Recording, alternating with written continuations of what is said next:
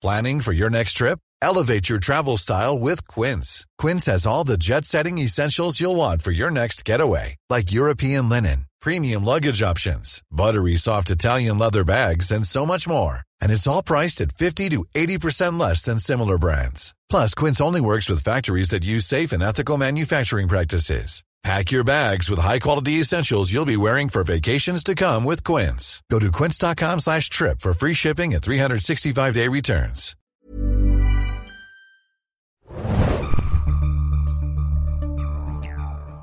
Hallo und herzlich willkommen, liebe Serienjunkies und Filmjunkies, zum neuen Podcast aus dem Filmbereich mal wieder. Wir haben es schon angekündigt in unseren wöchentlichen Podcasts zu Game of Thrones und Fear the Walking Dead. Es gibt noch einen dritten Podcast in dieser Woche, denn es startet Captain America 3, beziehungsweise in Deutschland The First Avenger, Bindestrich, beziehungsweise Doppelpunkt, Civil War. Mit mir im Studio, ich bin hier Adam und mit mir im Studio ist heute Felix, hallo, grüß euch. der Capron, der Redaktion, Muchacho Cabron. äh, mit dem ich sehr gerne die Superhelden-Themen bespreche. Und wie gesagt, wir besprechen den Film der Russo Brothers, Anthony und Joe Russo, äh, The First Avenger, Civil War, geschrieben von Christopher Marcus und Stephen McFeely, die ihr kennt von The Winter Soldier, Captain America 2 Yep. oder auch Agent Carter, da haben sie auch ein paar Episoden geschrieben. Wir einigen uns aber darauf, dass wir generell Civil War sagen, oder? Ja, ich habe keine Lust auf diese First Avengers. Das ist ein bisschen anstrengend und ich weiß noch nicht ganz genau, was sich äh, der deutsche Verleih, ich weiß gar nicht, welcher das ist, äh, dabei Disney. ist auch Disney nach wie vor ne, dann, ne? Äh, was sie sich dabei gedacht haben, dann, dass First Avenger besser läuft auf dem Plakat als Captain Bei America. Winter Soldier habe ich, ja versteh's nachgefragt, was das sollte, und dann Ja. habe ich so eine Standardantwort bekommen, die war wenig zufriedenstellend. Und die denken wahrscheinlich, dass Captain America zu patriotisch ist, anders kann ich es mir ja, nicht erklären. Das ist wirklich der einzige Grund, Ja. den ich mir auch denken kann. Bei Thor mit The Dark Kingdom und The Dark World waren es Copyright-Gründe tatsächlich, aber hier weiß ich nicht. Es ist einfach nur doof. Und ich glaube, kaum, Kapitän Amerika, Kaum Bürgerkrieg. Deutsch ist doch, Deutsch ist doch komplett ein Disney. kaum jemand geht an die Kinokassen und sagt, ja, bitte First Avenger, sondern sie sagen alle, bitte Ja. Captain America. Natürlich. Bitte siebenmal. Bitte siebenmal The First Avenger äh, Civil War. Ich hätte einmal die ganze Reihe für mich gerne. Okay, danke. Basieren tut das Ganze auf der Comicvorlage, also lose basieren tut das Ganze auf der Comicvorlage von Mark Millar und äh, Steve McNiven. Eine siebenteilige Miniserie, die damals herausgekommen ist. Habe ich Felix auch mal geliehen, weil er sehr interessiert daran war. Ähm, Ich habe sie auch brav durchgelesen, relativ zackig. was war dein Lieblingsteil? She-Hulk bei Larry King? Spoiler. ähm, was ich tatsächlich sehr interessant war, war, äh, ich habe das ja gelesen, nachdem wir den Film gesehen haben Ja. in der Presseverführung. Vielleicht habe ich das mit Absicht gemacht. Ja, wie, wie, wie viele äh, Helden da auftreten Mhm. und äh, dass man da teilweise gar nicht mehr weiß, wo oben und unten ist. Ja. Ähm, wir können ja vielleicht später so ein bisschen ein paar Verbindungen ziehen Bestimmt, ja. zwischen Film und, und Comicvorlage. Äh, aber du hast es auch schon gesagt, äh, so sehr genau richtet sie sich ja nicht nach Civil War. Also vom Konflikt Wenn man es machen würde, dann müsste man halt auch zwei Milliarden Korrekt. Dollar ausgeben und nicht irgendwie 200 Millionen. Dann müsste man schon längst Cable gecastet haben, was ja irgendwann noch passieren wird. Die Äh, Fantastic Four müssten wieder rüberwandern. Die, die Fantastic Four müssten wieder überwandern. Wir bräuchten eine Tigra, wir bräuchten einen Halkling. Also es gibt ganz viele lustige Charaktere in, dieser, in diesem Comicband und dieser Comicreihe, äh, wo ich doch teilweise sehr laut auflachen Speedball musste. vergessen. Speedball habe ich vergessen, ja, der eine wichtige Rolle spielt. Ähm, wir werden in dieser Besprechung, wie ihr es von uns gewohnt seid, nicht zu tief am Anfang in Spoiler-Territory abdriften, sondern äh, Dinge erwähnen und Auftritte erwähnen, die man in den äh, Trailern schon sehen konnte. Also wir sprechen über Spider-Man, wir, äh, Adam möchte und muss über Spider-Man wir werden. Spider-Man hier schon erwähnen, dass der hier sein Marvel Cinematic Universe äh, Debüt feiert. Ähm, aber Spoiler heben wir uns dann für später auf. Wir sagen die dann äh, an. Und ich glaube, Post-Credit-Szene werden wir auch nochmal ansagen. Ja. Und es gibt eine, wir haben leider nur eine gesehen, es gibt zwei. Äh, darüber, also über die zweite können wir noch gar nicht sprechen. Ja, du hast ja den Film tatsächlich schon zweimal gesehen. Ah, das ist Ähm, richtig. Und Adam möchte ihn auch gerne noch ein drittes Mal sehen, habe ich Das den ist Eindruck. auch richtig. Weil uns fehlt ja, wie du gerade gesagt hast, noch die letzte äh, Post-Credit-Szene, weil Ja. die hat gefehlt bei beiden Vorführungen. Ja. Einmal bei unserer normalen Pressevorführung und einmal bei der großen Deutschland-Premiere, wo du gewesen bist. Genau. Äh, war da eigentlich irgendwas Cooles los? Äh, ja, da war Paul Bethany war da, Robert Downey Jr. war da, ähm, Emily Van Camp war da, der Regisseur Anthony Russo war da und Daniel Brühl war da. Ähm, das Ganze wurde als Team Iron Man bezeichnet, wobei das nicht ganz stimmt. Äh. Äh, der Team Captain America, wie es genannt wurde, war in Singapur zeitgleich. Ach so. Mit Chris Evans und den anderen paar Leuten. Also ich denke mal so irgendwie, was weiß ich. Und dann gab es, glaube ich, auch noch mal eine Londoner Premiere und da waren dann auch noch mal andere Leute. Also die Darsteller sind jetzt gerade am um die Welt jetten und ähm, die haben halt so ein paar Grußworte an die Leute gerichtet, die in den Kinosälen, es war, wurde auf insgesamt vier Sälen im Sony Center gezeigt, äh, gerichtet und die haben davor am roten Teppich die Fans mit Autogrammwünschen versorgt und ein paar Statements gegeben, wie es halt so bei Premieren ist. Ja, man merkt ja, es ist ja diese internationale Promo, die spricht ja schon dafür, dass auf jeden Fall dieser Marvel-Film eines der größten Dinger im Blockbuster-Kino Ja. dieses, Jahr, dieses Jahres äh, sein wird. Und mit so vielen Darstellern, wie die haben, kann man das halt auch mal gut teilen. Genau, so sieht's nämlich aus. Und ich meine, es passt ja auch gerade ein bisschen wie die Faust aufs Auge, dass äh, ein paar Wochen nach ähm, Batman vs. Superman jetzt Marvel ähm, die Ecke kommt mit ihrem Groß-Event. Ja. Äh, und ich Interessant glaube, war ja, dass Batman vs. Superman an dem Termin eigentlich starten sollte, wo jetzt Civil War startet. Aber Marvel hat gesagt, no, we're here. Weich aus. Ja, wir bewegen uns nicht. äh, wir werden sicherlich zwangsläufig, glaube ich, so ein bisschen einen Vergleich äh, ziehen Ja. müssen. Ähm, In meiner schriftlichen Review habe ich das übrigens weitläufig vermieden, bis auf ein oder zwei Spitzen. Also weil es mir manchmal oder uns oder überhaupt den Journalisten ja manchmal so ein bisschen äh, zur Last gelegt wird, dass man immer auf die Konkurrenz eindrischt oder Vergleiche zieht. Aber ich habe, also man muss es irgendwo ein bisschen erwähnen, aber ich habe mich wirklich zurückgehalten in meiner und ich meine, allein rein thematisch äh, bietet sich ja ein kleiner Vergleich an. In Ja. Civil War treffen Helden aufeinander, die eigentlich ein, immer ein Team gebildet haben und auch in Batman vs. Superman kämpfen zwei Ikonen ähm, des Superheldentums gegeneinander, die eigentlich auch in einem, in einem großen Teamverbund sind, Ja. der Justice League. Äh, von daher gibt's da schon ein paar Gemeinsamkeiten und wir werden uns nicht erwehren können, da mal ab und zu mal Parallelen zu ziehen. Wenn ihr dazu noch mehr hören wollt, könnt ihr das natürlich auch machen in unserem separaten Batman vs. Superman Podcast. Da haben wir tatsächlich auch ein bisschen über äh, das DC-Filmuniversum Genau. gesprochen. Ähm, und unsere Wünsche und Hoffnungen und Schauen wir mal, wie, in welche Richtung das heute Träume. geht. Die mit Füßen getreten wurden von einem gewissen Zack S. Punkt. Das ist so auffällig, wir nennen ihn Z. Snyder. ähm, ja, zur Geschichte möchte ich eigentlich auch gar nicht so viele Worte verlieren, beziehungsweise nicht so viele Details. Ähm, es ist einfach so, ein Vorfall in der Helden-Community führt dazu, dass die Politiker und ein hohes Tier der Verteidigungsminister nämlich äh, zu den Avengers kommt und sagt, ähm, so geht es jetzt nicht weiter. Es gab einen Kollateralschaden beziehungsweise einen Schaden in einer belebten äh, Stadt und äh, ein Avenger ist schuld. Und deswegen ähm, setzt die Politik alles daran, sogenannte Kontrollinstanzen einzuführen, die in der EU greifen und ähm, die sollen die Avengers unterzeichnen, damit sie dann unter der Kontrolle der UN agieren. Und äh, manche Avengers machen das, die von Team Iron Man, und manche weigern sich, die von Captain America. Ja, es ist äh, dieser große Kampf zwischen diesen beiden Parti äh, Parteien. Auf der einen Seite ähm, Tony Stark pro Transparenz und Registrierung von Superhelden oder Menschen mit Superkräften. Auf der anderen Seite äh, Captain America, Steve Rogers, der natürlich pro Freiheit, amerikanische Ideale, pro Unabhängigkeit und natürlich auch die Angst davor, dass man vielleicht irgendwann instrumentalisiert wird oder wirklich Ja. zum äh, Mordinstrument der UN wird, die, äh, die dich irgendwo hinschicken, um irgendwas kaputt Ja. zu machen. Ähm, du hast gesagt, es gibt einen Vorfall, den müssen wir jetzt vielleicht nicht konkret benennen, Ja. aber ganz klar, wir wissen aus dem Marvel Uni äh, Universe oder aus dem Cinematic Universe, dass schon die Avengers zuvor in vielen Filmen für ordentlich Rabatz gesorgt Ja, haben. den beiden Avengers-Filmen und Captain America. Richtig, New York wurde mit Leidenschaft gezogen, Washington in äh, Winter Soldier, ähm, dann nicht zu vergessen, Sokovia in Age of Ultron. Ja. Also es gibt genügend äh, Gründe für die Welt, äh, für die Regierungen der Welt, die Avengers ein bisschen genauer zu kontrollieren. Denn so heldenhaft sie sich auch verhalten, es kommen oft auch Zivilisten bei diesen großen Heldentaten zu Schaden. Das lässt sich leider nicht vermeiden, ja. Und ähm, bei Iron Man ist es dann halt so tatsächlich ein Verlust, der ihn vor Augen geführt wird, der ihn dazu bewegt, seine Haltung anzunehmen. Und das ist ähm, auf den ersten Blick vielleicht so ein bisschen unerwartet, weil wenn man sich mal so vor Augen führt, was Tony Stark eigentlich im Marvel Cinematic Universe alles äh, angefangen angerichtet hat, hat, ja. und überhaupt angefangen hat, ähm, dann verwundert das einen vielleicht kurz. Aber es gibt schon äh, solide vorgetragene Gründe für beide Seiten, warum sie die Position, die sie einnehmen, denn einnehmen.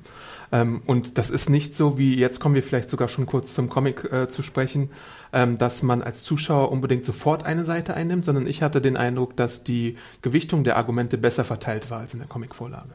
Weil du in der Comicvorlage schon tatsächlich ein bisschen gegen Iron Man tendierst, oder?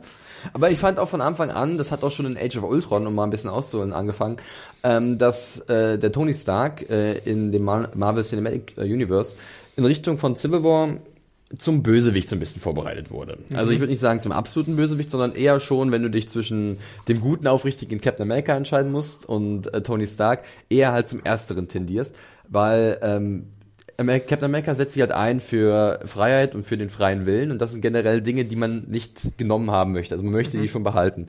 Und das, was halt Tony Stark vertritt in dem Film, hört sich da schon eher so nach Überwachungsstaat an, nach, und nach absolute auch, Kontrolle. Also meine, genau. Und das macht uns heutzutage, glaube ich, auch in unserer aktuellen Gesellschaft Angst, mhm. wenn wir permanent durchleuchtet werden und genau wissen, dass jeder alles über uns weiß. Das ist, das ist, ähm, äh, Captain America hat, glaube ich, auch so Datenbanken und weiß dann über gewisse andere Leute halt Bescheid. Also das äh, kriegen wir dann auch im konkreten Fall eines anderen Helden hier in dem Film mit.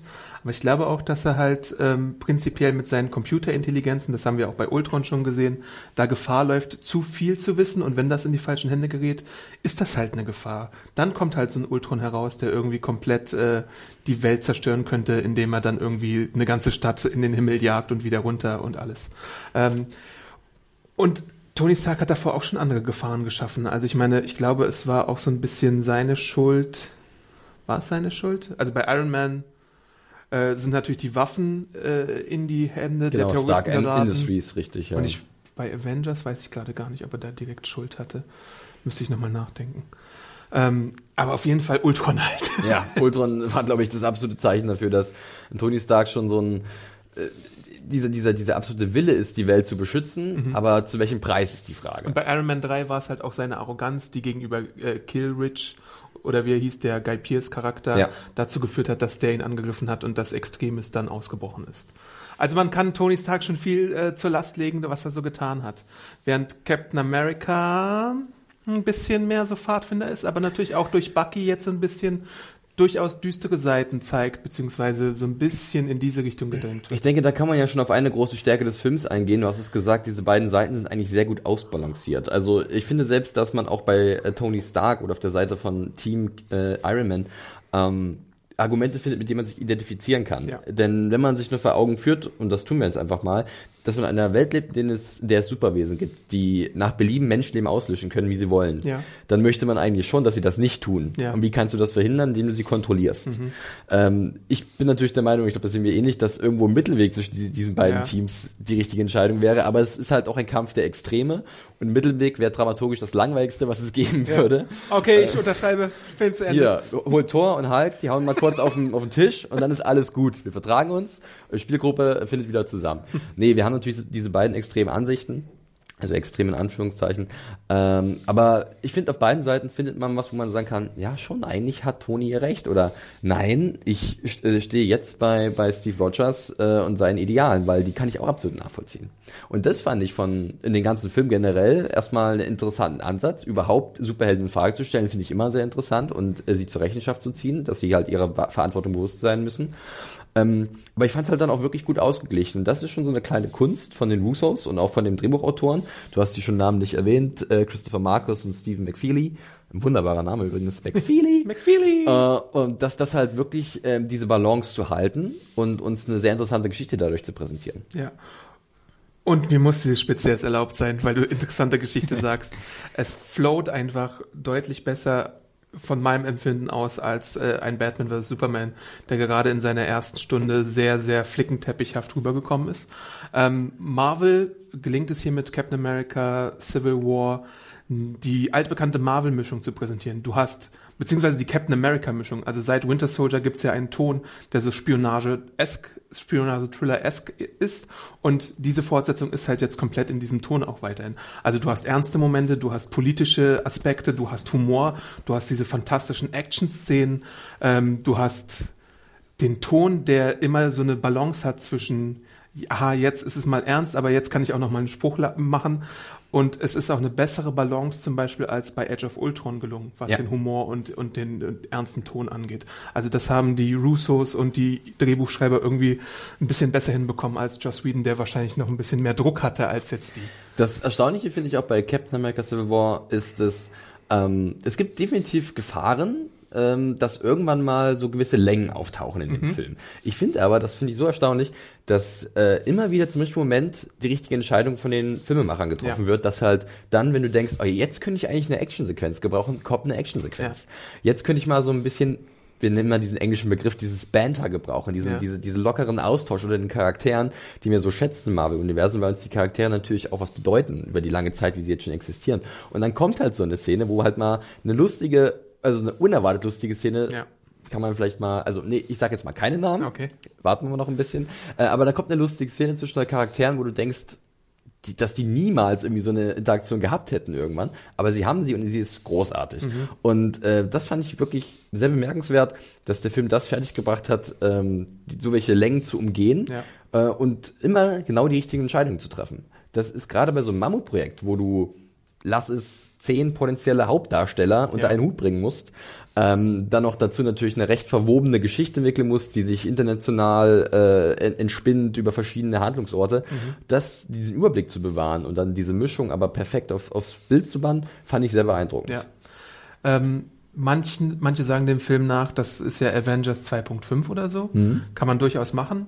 Zu einem bestimmten Zeitpunkt ist es auch so, aber irgendwann wird es dann halt wieder intimer und das ist auch ziemlich gut gelungen. Und man muss dazu sagen, ähm, wie du schon sagst, gibt es hier so ungefähr ein gutes Dutzend äh, Hauptfiguren und dann kommt noch die schwierige Aufgabe dazu, dass du mehrere neue Figuren einführen musst. Black Panther und Spider-Man. Black Panther musst du Black komplett... Panther Love. Black Panther... Ja. Da gibt's immer so coole Soundeffekte, wenn er Ja, auftaucht. Äh, achtet mal drauf, mich erinnert das immer an Uncharted, ja, die, Ja. die Playstation-Spielreihe. Black Panther musst du komplett neu einführen und Spider-Man musst du halt für dieses Marvel Cinematic Universe neu definieren. Ähm, und beides ist fantastisch gelungen. Also Black Panther sieht für mich äh, optisch her extrem gut aus. Sein Kostüm hat mir eine Gänsehaut gemacht. Sein ganzer Stil, sein Auftreten, seine Technik, die er da zur Schau stellen darf. Seine angedeutete Background-Geschichte, die so ein bisschen angerissen wird, aber so äh, Appetit für mehr lässt für den, für den späteren Solo-Film.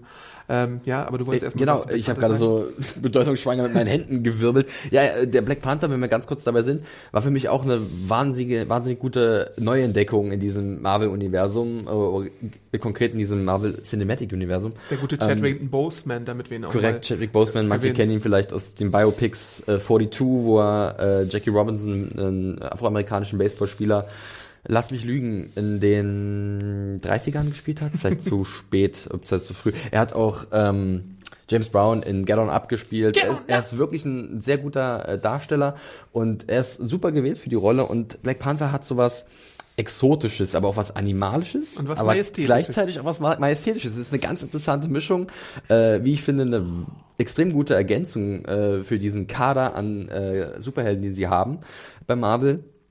Und es wurde ja auch endlich mal Zeit, dass wir einen afroamerikanischen äh, Superhelden so prominent im Vordergrund haben. Wir haben natürlich jetzt schon seit zwei, drei Filmen Anthony Mackie als Falcon. Und ähm, Don Cheadle als War und Don Cheadle als War Machine. Ähm, aber äh, jetzt äh, kommt ja dann auch irgendwann der Black Panther Solo-Film und den hat er sich natürlich auch verdient. Nicht Ja. nur die Figur, sondern auch Chadwick Boseman, der hier echt einen guten ersten Auftritt hinlegt. Ja. Sein Akzent ist halt auch so ein bisschen süß. Der hat so ein bisschen was Südafrikanisches. Ja, ja. Äh, es ist, äh, funktioniert sowohl im Deutschen als auch im Englischen. Nee, aber äh, ich meine, der Black Panther, bevor wir gleich zu Spider-Man kommen, wo du sicherlich auch noch sehr viel zu sagen hast. Mhm. Nein, gar nichts. Wie findest du Spider-Man? Ein englisches Adjektiv? Amazing. Aber ganz kurz noch zu äh, Black Panther. Ähm, das Coole ist, der hat ja auch einen eigenen Kampfstil. Sehr viele Kicks, Mhm. Ja. sehr, sehr, sehr agil. Und natürlich bewegt er sich auch wie so ein, so ein Panther tatsächlich. Korrekt, richtig. Äh, was auch diese animalische Note ausmacht. Aber das Schöne ist halt, Er pounced einmal an einer Stelle. Das kann man auch im Trailer sehr schön sehen. Ja, genau. Äh, wie so eine Wildkatze tatsächlich. Aber das Schöne ist, wo wir gerade bei diesem einzelnen oder bei diesem speziellen Kampfstil sind, ähm, generell haben alle, die hier auftreten, so einen eigenen Stil. Mhm. Und jeder weiß irgendwie seine Fähigkeiten sehr gut einzusetzen und weiß, was er kann. Ja. Äh, es lässt sich natürlich darüber diskutieren. Da habe ich mich so zwischendurch mal gefragt, wer ist denn jetzt der Mächtigste? Wo wiegen Ja. sich welche Kräfte auf? Ja. Wie kann das sein, dass zum Beispiel dieser Held gerade so gut mit dem mithalten kann, wo wir gesehen haben, Ja. dass der Held, mit dem er gerade mithält, eigentlich wesentlich stärker sein Mhm. muss als er. Ähm, aber das ändert nichts daran, dass ich gut finde, dass halt wieder hier die bekannte Marvel-Mischung stimmt. Du hast einen Hawkeye, der irgendwann mal seinen Bogen rausholt. Du hast einen Ant-Man, wie wir wissen aus dem Trailer. Du hast ähm, Scarlet Witch mit ihren wahnsinnigen Zauberkräften, Ja. die sie schon fast eigentlich, wie sagt man so schön im, im Videospieljargon, imbalanced macht. Ja, Ich sie dachte, overpowered overpowered oder imbalanced, ja. Ja. Ähm, und, und dennoch passt das perfekt zusammen und ich mag das einfach so gerne, wenn ich diese verschiedenen Stile, diese verschiedenen Kampftechniken sehe oder wie sie ihre Fähigkeiten einsetzen und wie sie dann natürlich auch kombiniert werden. In dieser bekannten Tag-Team-Action, wie ich Mhm. Ja. sie immer liebevoll nenne, die Marvel halt auch auszeichnet, ihren großen Eventfilm. Du hast noch Vision ausgelassen, der ja alleine mit dem Gottes gelben Vision. Mind Jam, glaube ich, äh, mit allen potenziell den Boden wischen könnte und der einen sehr coolen, domestizierenden oder domestizierten Look teilweise auch aufträgt, hier in so einem schönen Pulli und noch so ein bisschen die Wege der Menschen lernen muss. Äh, Das ist sehr unterhaltsam. Ja, extrem. Ähm, aber der kann ja, wie uns äh, Avengers 2 gezeigt hat, Thors Hammer heben und damit ist er alleine schon mal auf so einem ganz ist, anderen Level. er ist irgendwo. würdig. He is quite worthy. Und er kann auch nicht so gut kochen. Ja, es gibt so ein paar kleine Inside-Jokes und äh, nette Anspielungen, äh, die sind wirklich sehr char äh, charmant und sind halt genau das, was wir meinten. Sie kommen halt zur richtigen Zeit an der richtigen Stelle. Ja. Ähm, dann darf ich vielleicht jetzt kurz zu Spider-Man schon kommen. Ja, wir reden jetzt über zwei beka- äh, neue Figuren. Wir reden natürlich gleich nochmal ein bisschen über den großen Konflikt, denke ich Ja. mal. Äh, aber bitte über Spider-Man. Da bin ich natürlich sehr Spider-Man. gespannt, was Adam zu sagen hat. Hast du eine besondere Vorgeschichte mit Spider-Man, Adam? äh, meine besondere Vorgeschichte mit Spider-Man ist, ich glaube, wir haben noch nie einen Spider-Man-Podcast gemacht bei Segen Junkies, wenn ich es mir Nicht überlege. zu Elektro, Rise Da of... muss ich alleine hin, stimmt. Und die anderen Filme? Da Nee. musstest du alleine hin. Ja, ich, ja, stimmt. Da wollte niemand. Ja, ich wollte auf jeden Fall. ähm, denn ich bin äh, sehr großer Spider-Man-Fan. Spider-Man ist meine Lieblingscomic-Figur im Superheldenbereich.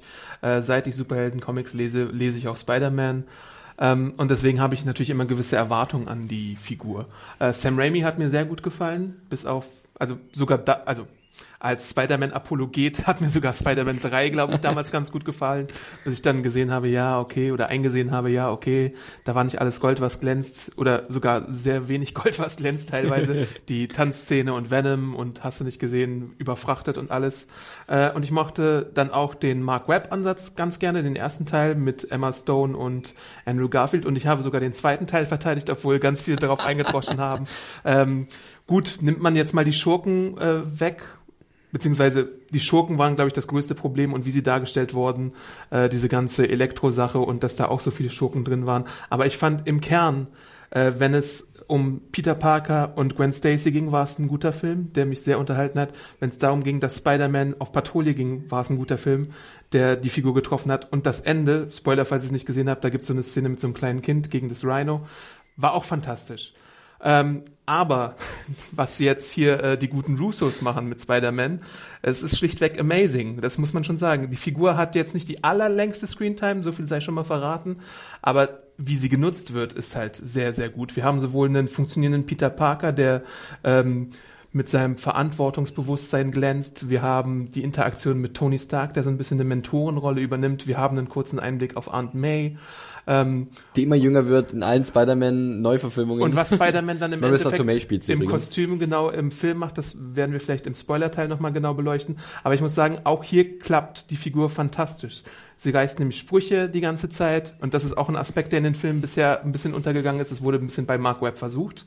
Äh, aber hier ist es halt wirklich ein junger Spider-Man und hier, das muss, also ich meine, dieser junge Spider-Man ist so ein Aspekt der Figur, der mir persönlich sehr gut gefällt, weil er dann eben so ein bisschen naiv ist und so ein bisschen Er ist aber auch ein mehr bisschen, einstecken ein bisschen kann. wie sagt man so schön, cocky, also ein bisschen äh, frech ab und zu Mhm. und aber auch vielleicht unwissend frech. Er hat eine gewisse Unschuld noch, weil er halt Ja. sehr jung ist und sagt doch oft Dinge, die ihm einfach irgendwie äh, einfallen, oder er hält sie nicht zurück. Ja. Und es macht ihn super sympathisch, weil du denkst, ach, das ist einfach so ein, so ein Bursche und der hat Spaß daran, was er macht. Er ist auch so ein kleiner Tüftler und Bastler, ähm, hat ein sehr lustiges erstes Spider-Man-Kostüm, so viel sei schon mal verraten, äh, und ähm, will halt eigentlich gute Sachen tun. Ja. Und irgendwie äh, der der der kleine Junge oder was ich der der der Jugendliche in einem Ja. hat in ihm gleich so eine Identifikationsfigur Ja. und sagt ja also der ist der ist mir sehr sympathisch. Und jeder Moment beim ersten Mal anschauen, den er auf dem Bildschirm war, der hat mir einfach ein Lächeln ins Gesicht gezaubert und mich glücklich gemacht. Wenn ihr Fans von Spider-Man seid, dann kann ich mir vorstellen, dass euch das auch ziemlich gut gefallen wird. Also äh, ich möchte jetzt eigentlich sehr gerne auch in dem Fall den Solo-Film sofort sehen und freue mich, dass da auch schon äh, illustre Namen aus dem Marvel Cinematic Universe verpflichtet werden konnten.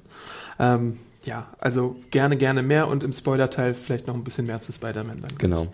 Ähm, wollen wir noch, bevor wir losspoilern, äh, noch ein bisschen generell über äh, den Civil War an sich reden? Ist natürlich schwer, ohne zu viel zu verraten. Wir haben jetzt ja schon sehr viel gesagt. Ähm, was ich vielleicht nochmal herausheben möchte, ist, ähm, dass wir ja bis jetzt viele Marvel-Filme gesehen haben, die auch ein bisschen dieses, dieses Schlachtfest waren immer am Ende. Äh, mit großen Action-Set-Pieces, wo alles zugrunde geht. Äh, eine komplette Stadt wird aus der Erde gehoben. Äh, New York wird verwüstet. Und ähm, ganz ehrlich, das hat ja auch Batman vs. Superman gezeigt. Diese Gewaltorgien oder Zerstörungsorgien, die funktionieren irgendwie langsam nicht mehr so richtig. Ähm, das ist, das, man hat sie immer satt gesehen an den ganzen Effekten und man möchte gerne was Neues oder am liebsten komplett darauf verzichten. Und da muss ich halt auch Civil War ähm, ein kleines Kompliment aussprechen. Äh, es gibt zwischendurch ein großes Action-Set-Piece, was aber dennoch relativ übersichtlich ist und die, wo die Zerstörung auch in Grenzen gehalten wird. Gerade auch die Kollateralschäden, äh, menschliche Koll- Kollateralschäden. Und es gibt dann ein Finale, was auch angenehm, du hast es vorhin gesagt, intim ist, wenn man Ja. schon sagen kann. Angenehm klein, aber dennoch eine ganz, sagen wir mal, persönliche Wucht entfaltet. Ja. Und das hat mir sehr gut gefallen. Das war so mein erster Eindruck, als das als im Kino rauskam, dachte ich so, guck mal, es geht auch ohne, dass irgendeine Alien-Horde auf die Erde kommt oder irgendwelche gigantischen Wal-Alien-Wesen durch irgendwelche Wurmlöcher Ey, die New York angreifen. genau. Oder irgendein äh, monströser Roboter seine Schergen auf äh, eine Stadt jagt. Ähm, ja, das, das fand ich wirklich sehr positiv, weil äh, ich finde es gut, wenn wir uns so langsam wieder ein bisschen davon weg äh, bewegen, von diesen zu großen ähm, pompösen Finalen in Superheldenfilmen, sondern das vielleicht auch mal ein bisschen wieder von hinten aufrollen und sagen, es geht doch auch kleiner, aber das heißt ja nicht, dass es automatisch emotional kleiner ist. Also es war auch jetzt ein emotional großer Moment, das Finale von Civil War, auch wenn ich da, und das mache ich dann wahrscheinlich im Spoilerteil, eine kleine Einschränkung machen muss. Okay. Äh, ich muss dazu sagen, mh, bei DC und den Snyder Batman-Filmen war es jetzt tatsächlich zweimal hintereinander so, dass diese Städtezerstörung kam, wo wir dann beide mit den Augen gerollt haben, dass es zweimal so war. Äh, bei Marvel bemüht man sich ein bisschen darum. Also sowohl Avengers 1 als auch Avengers 2 hatten diese Stadtzerstörung, okay. Äh, aber auch bei so einem Tor wurde ja dann irgendwie äh, kreativ versucht, sowas zu umgehen, indem man diese verschiedenen Das war übrigens äh, hervorragend, Realms, fand ich äh, sehr genutzt cool. hat. Oder ähm, bei Captain America hat man ja auch, na gut, da waren die Helicarriers da und so.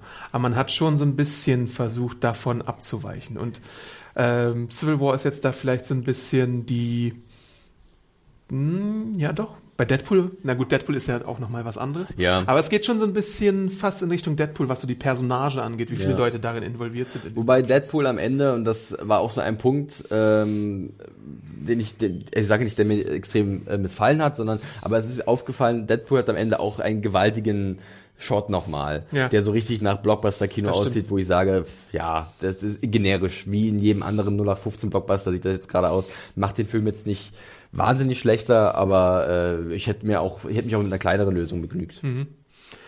Ja, aber äh, bei Civil War ist es äh, tatsächlich so, dass man sich fragt, aha, und jetzt? Wie geht's jetzt weiter? Äh, was sind die Konsequenzen hier raus? Und das finde ich einen interessanten Ansatz. Ja, äh, da müssen wir auf jeden Fall gleich im Spoiler-Teil noch mal ein bisschen sprechen, weil da habe ich auch ein paar Fragen, vielleicht auch ein paar kritischere Fragen. Wir sind ja gerade sehr euphorisch, was Civil War angeht. Nein, das bleibt auch so. Es ist ja wirklich, das kann man mal vielleicht mal vorwegnehmen als kleines Zwischenfazit, ähm, vielleicht einer der besten Marvel-Filme bisher. Ähm, äh, so viel, auch, auch meiner Wahrnehmung nach. Ähm, ich gucke ja wirklich auch sehr gerne Marvel-Filme. Ähm, freue mich auch jedes Mal auf irgendwelche neue äh, Origin-Stories. Äh, ich habe letztens auch nochmal Ant-Man gesehen, der mir auch beim zweiten Mal sehen gut gefallen hat. Ähm, aber jetzt Der hat kann mir man beim zweiten Mal sehen übrigens besser gefallen als beim ersten Mal sehen. Siehst du, so kannst du natürlich auch gehen, ne? Ähm, was ich aber noch gerne erwähnen würde, da muss ich kurz überlegen, was war denn das?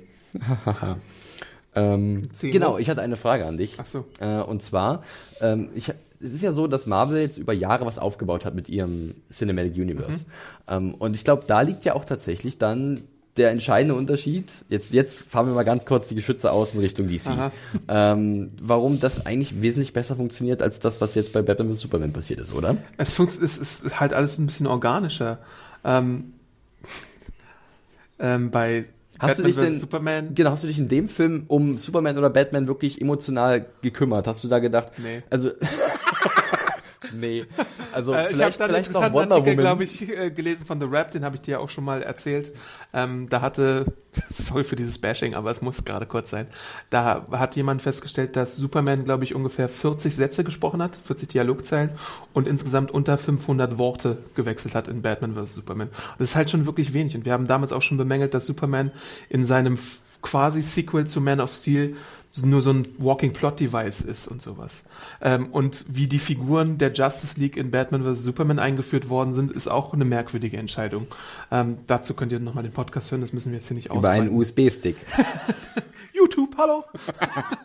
Na, jetzt haben wir es doch gemacht. ähm, hier fühlt es sich, sich organischer an, weil die Welt sich auch wie ein großes Ganzes tatsächlich anfühlt. Man glaubt, dass Wakanda ein Ort im Marvel-Universum ist, wo irgendwie die Helden oder die dortigen Leute irgendwie eigenes Süppchen brauen. Man glaubt, dass nachdem die Avengers aufgetaucht sind, Spider-Man tatsächlich nach ihrem Vorbild durch New York schwingen kann. Ähm, man glaubt, dass die Freundschaft zwischen Captain America und äh, Iron Sehr Man besteht, weil Punkt. wir jetzt schon irgendwie acht Jahre lang die beiden verfolgen und sehen, was die miteinander durchgemacht haben. Und so ist es halt bei Batman vs. Superman nicht gewesen. Da ist Batman 20 Jahre aktiv gewesen und Superman hat noch nie von fucking Bruce Wayne gehört oder was. Ähm, naja, es ist, es ist schon besser aufgebaut bei Marvel. Und es ist durchdacht tatsächlich. Kevin Fake ist am, am Ruder und der denkt sich natürlich auch, so, wo können wir da noch was drehen? Wo können wir hier noch die Welt bereichern? Ähm, wen haben wir denn noch nicht? Welchen Aspekt des Marvel-Universums gibt's denn noch?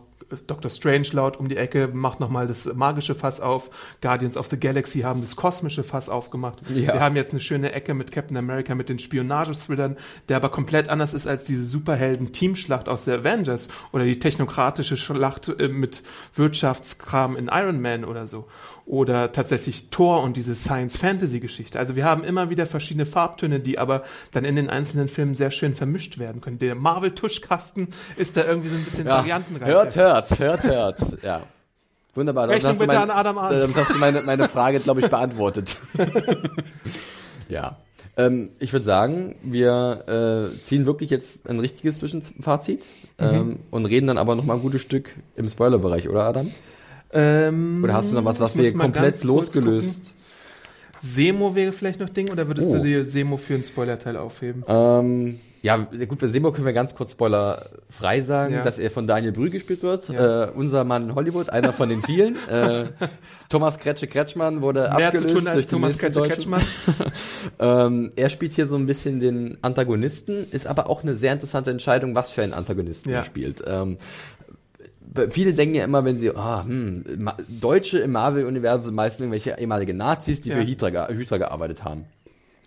Ähm, und dann damit verbinden sie dann gleich irgendeinen Evil Masterplan, um die Weltherrscher an sich zu reißen. Und wenn du den Namen Semo hörst und Comic liest, liest, dann hast du auch eine gewisse Erwartungshaltung.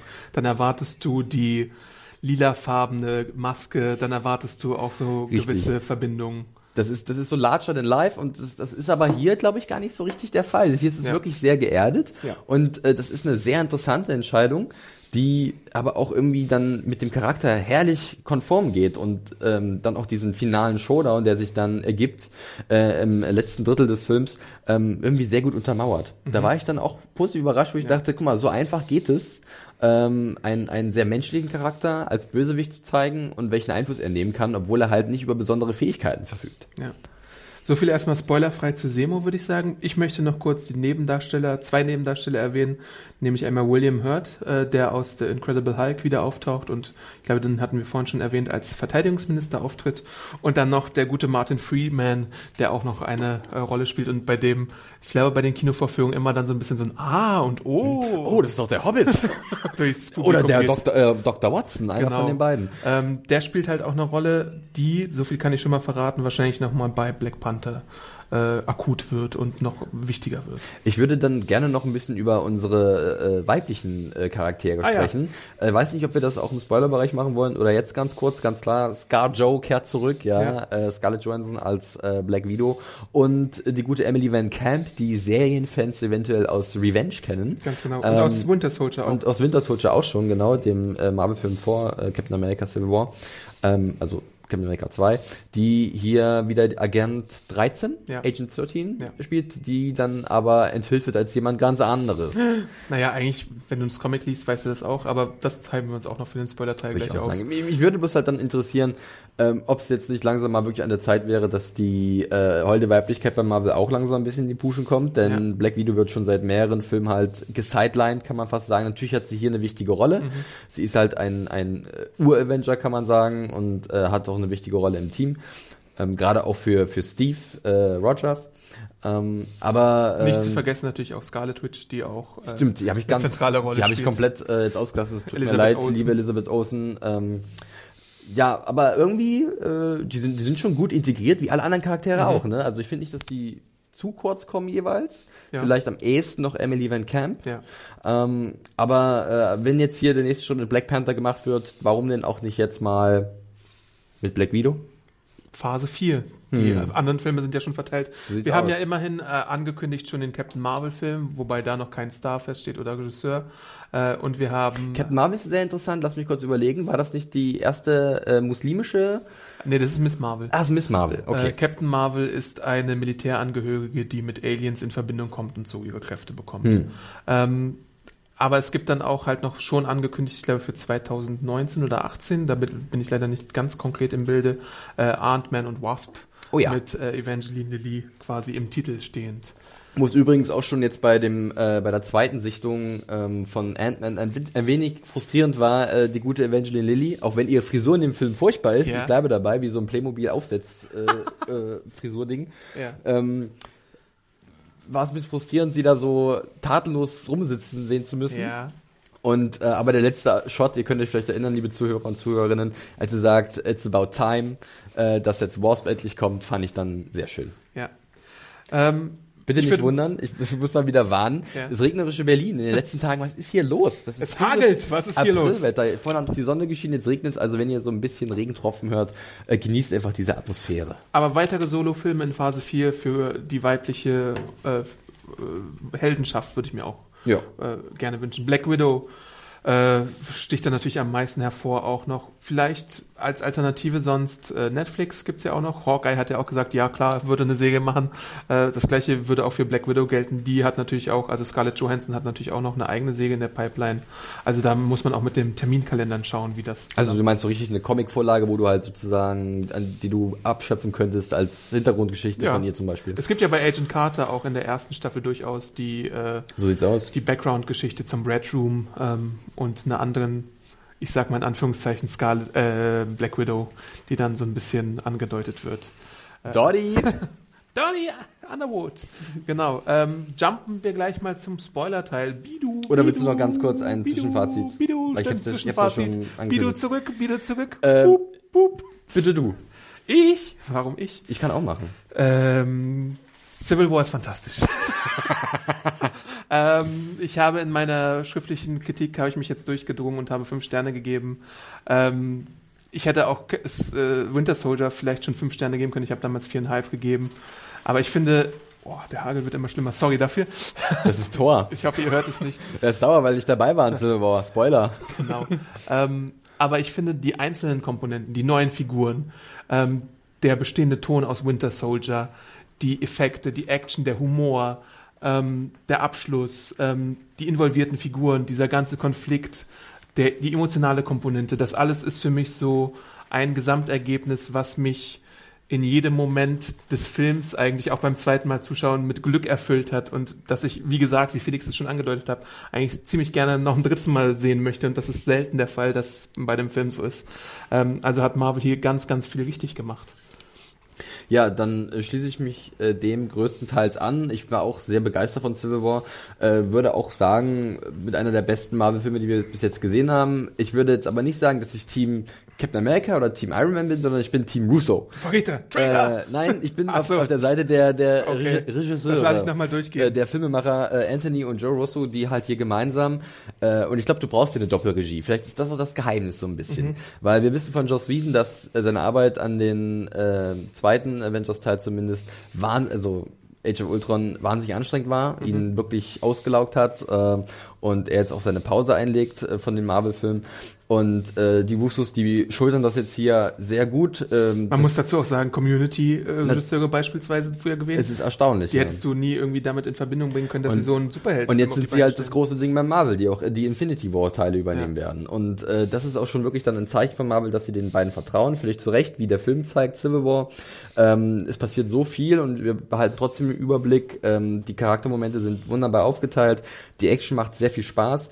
Einen kleinen Wermutstropfen gibt's, darauf werde ich gleich auch nochmal im Spoiler eingehen. Ich kann nur so viel sagen, ich hätte mir ein etwas mutigeres Ende vielleicht gewünscht. Äh, so einen richtigen Punch zum Schluss, da wäre ich richtig abgegangen, muss ich zugeben. Aber es ändert nichts daran, auch wenn das so ein kleiner Wunsch von mir gewesen wäre, dass Civil War trotzdem ein sehr guter Film ist, ein sehr guter Superheldenfilm, der auch, sagen wir mal, über dieses Superhelden-Genre hinausgeht, wie es halt bei Marvel-Filmen oft der Fall ist. Äh, es ist politisch, es ist, es regt auch so ein bisschen vielleicht manch einen zum Denken an, weil es auch so eine aktuelle Thematik aufgreift, ähm, wenn es um äh, globale Probleme gibt, geht. Ähm, und das finde ich eigentlich sehr gelungen. Und deswegen kann ich von meiner Seite auch nur sagen, definitiv anschauen. Jo. Jo. Können wir jetzt irgendwie eine Spoilerglocke machen, die im Marvel-Universum Ich überlege gerade. beheimatet ist? Wow. Excelsior! Ah, das ist gut. Also, Obacht, Obacht, ab jetzt äh, spoilen wir ein bisschen den Film, Genau. etwas mehr. Äh, wenn ihr ihn noch nicht geschaut habt, dann rennt ins Kino und guckt ihn euch an. Ansonsten werdet ihr jetzt vielleicht Filminhalte, die ihr nicht wissen wolltet, hören. Genau, in 5, 4, 3, 2, 1. Avengers Assemble, was? Nein. Wo willst du anfangen? Wo will ich denn anfangen? Ähm, ich möchte vielleicht am Anfang direkt anfangen. äh, es gibt nämlich ein sehr schönes Intro, was in Lagos spielt, äh, in Nigeria, nicht wahr? Und das lernen wir ja durch solche Texteinblendungen auch äh, Davon gibt es etliche in diesem Film, ja. Ähm, und dort sehen wir die von dir schon bereits gelobte Tag-Team-Action mit Captain America, Scarlet Witch, Black Widow und Falcon. Falcon weiterhin Best Dude. Falcon fantastisch. Hat auch neue Gimmicks am Start, ähm, die auch das ein oder andere Schmunzeln hervorgezaubert haben im Kinosaal, möchte ich behaupten. ja, ähm, denn wir lernen, ach ja, ich habe hier auch noch eine Liste vorbereitet, die habe ich auf meinem Zettel ähm, Comic-Stuff genannt, aber Ah. dazu kommen wir später noch mehr. Äh, er hat nämlich einen kleinen fliegenden Begleiter, der ihm durchaus hilft bei einigen Spähaktionen. Äh, aber worauf ich da eigentlich hinaus äh, wollte, ist, dass es so diese Tag-Team-Action gibt, wo dann Scarlet Witch mit ihrer Magie Captain America äh, zum Beispiel in höhere Gefilde hebt, damit er dann einen Feind angreifen kann. Und ähm, das ist einfach super mit anzusehen. Also es ist ein wahnsinnig fließender ähm, Beginn. Also es ist auch jetzt schon, glaube ich, so ein Markenzeichen der Russos geworden, wenn man schon so weit gehen kann. Wir erinnern uns an den Auftakt von Winter Soldier, Ja. als äh, Cap in so einer Black Ops Operation auf so ein Boot musste, auf so ein Schiff, was gekapert wurde Boat. Von von äh, Shield. the Leaper. Genau, da gab's auch so einen coolen, knackigen Martial Arts Kampf so ein bisschen und eine coole Aktion, äh, wo Cap das Schiff im Alleingang gestürmt hat und seine Gegner mit einem Tritt über die Reling befördert hat. Und äh, ähnlich geht's jetzt eigentlich hier auch los. Wir sehen einen alten Bekannten aus Winter Soldier, der jetzt leicht maskiert ist, äh, und zwar den guten ähm, Frank äh, Frank Grillo als Crossbones. Ja. Sein echter Name war auch sehr witzig. Wie, wie, ich, die haben ja Brock. Rumlow? Brock Rumlow, genau. Hört sich schon an wie ein richtig netter Zeitgenosse. Der halt ähm, so eine Art, was ist das, ähm, Substanz äh, entwenden soll aus so einem... So ein MacGuffin eigentlich. ja, also spielt weiter keine größere Rolle, aber die ist sehr gefährlich. Die, das ist so Biohazard, also Genau. äh, ein Virus. Und äh, die Avengers, die neu formierten Avengers, wie wir sie am Ende von äh, Ultron gesehen haben, äh, die gehen, kommen halt dazu und wollen das Ding äh, irgendwie verhindern. Und dann hat Rumlow halt auch so technische Erweiterungen. Er hat solche Klingen an den Händen. Ähm, er kann ziemlich gut kämpfen. Ähm, und dann gibt es halt so eine Aufsplittung des Teams, wo dann einige seiner Teammitglieder durch die Stadt laufen und die Avengers müssen sie aufhalten und dann kommt es zu besagten Vorfall, weil Rumlow eine oder eine Sprengstoffweste in der Nähe hat und die hochgeht. Ja, ähm, da muss ich gleich mal sagen, da war ich sehr überrascht, dass Marvel einmal so dark wird, weil so dunkel. also es wurde, der, der Ton wurde extrem düster für den Moment. Wir sehen dann auch, wie sich ähm, äh, Crossbones selbst die Luft sprengt und das wird halt unterbunden von Scarlet Witch. Und dann gibt es so eine Aufnahme, wo man wirklich den, den Crossbone schreien sieht, aber gleichzeitig explodiert er. Sein Kopf guckt doch noch so aus. Ja, und das, raus, das, oder? das sah sehr heftig aus. Und dann wird er halt von Scarlet Witch in die Luft geschossen und da explodiert er dann und dann wird halt ein ge- gesamtes Gebäude mit in Mitleidenschaft gezogen und die Menschen, die da drin sind. Und Ja. dann folgen so Aufnahmen aus den Nachrichten, wo man tatsächlich tatsächlich mal einen leblosen Körper, also wirklich jemand sieht, der wirklich tot ist, Mhm. aber halt nicht mit dem Gesicht in die Kamera blickt, sondern so mit dem Hinterkopf sozusagen zu sehen ist, wo ich mir dachte, gab es das jetzt schon bei Marvel, dass man mal explizit gesehen hat, dass halt jemand tot ist auf dem Bild? Mhm. Also, also so, und das, das war ich halt, also dass jemand, ein Unbeteiligter, ein Zivilist gestorben ist bei einer Aktion von den Avengers. In den TV-Serien gab es das tatsächlich schon öfter mal, aber in so Serien Ready to pop the question? The jewelers at BlueNile.com have got sparkle down to a science with beautiful lab grown diamonds worthy of your most brilliant moments. Their lab grown diamonds are independently graded and guaranteed identical to natural diamonds, and they're ready to ship to your door. Go to BlueNile.com and use promo code LISTEN to get $50 off your purchase of $500 or more. That's code LISTEN at BlueNile.com for $50 off. BlueNile.com code LISTEN. Ist es seltener, äh, in Filmen ist es seltener der Ja, Fall. und da dachte ich schon, okay, jetzt haben wir hier schon mal einen guten Grundton äh, etabliert und darauf wird ja aufgebaut dann, als die Diskussion losgeht, was äh, dürfen die Avengers noch tun, sollten sie nicht kontrolliert werden, ähm, gibt es nicht irgendwie, sollten die nicht Einschränkungen bekommen, weil zu viele Menschen zu Schaden kommen, wenn sie im Einsatz sind. Für mich ist in dieser Szene auch noch wichtig, da- dass Captain America menschlich reagiert. Dass es ihm leid tut, was da passiert ist, dass er sofort Notteams losschickt, die sich um die Menschen kümmern müssen, was jetzt bei Batman und Superman, um da wieder drauf rumzuhaken, nicht so in dem Maße der Fall ist. Also hier merkt man schon, hier zählt irgendwie jedes einzelne Leben, was verloren geht und das finde ich begrüßenswert, dass es bei Marvel so ist. Ja, ähm, wir können ja gleich mal weiterspringen. Äh, wir haben vorhin ein bisschen, oder vielleicht ist es zu früh, ich sag's einfach mal, Black Ja. Panther noch mal ein bisschen. Ja. Ähm, da äh, ist nämlich auch so eine, Kon das ist eine Konsequenz aus dem, was halt in Nigeria passiert ist. Es gibt dann diese äh, Sokovia Accords, Ja. die von dem guten Ross, äh, von William Hurt gespielt, wie wir schon gesagt haben, ähm, vorgelegt wurden, äh, vorgelegt werden. Die Avengers sollen sich danach richten, sollen der UN unterstellt werden.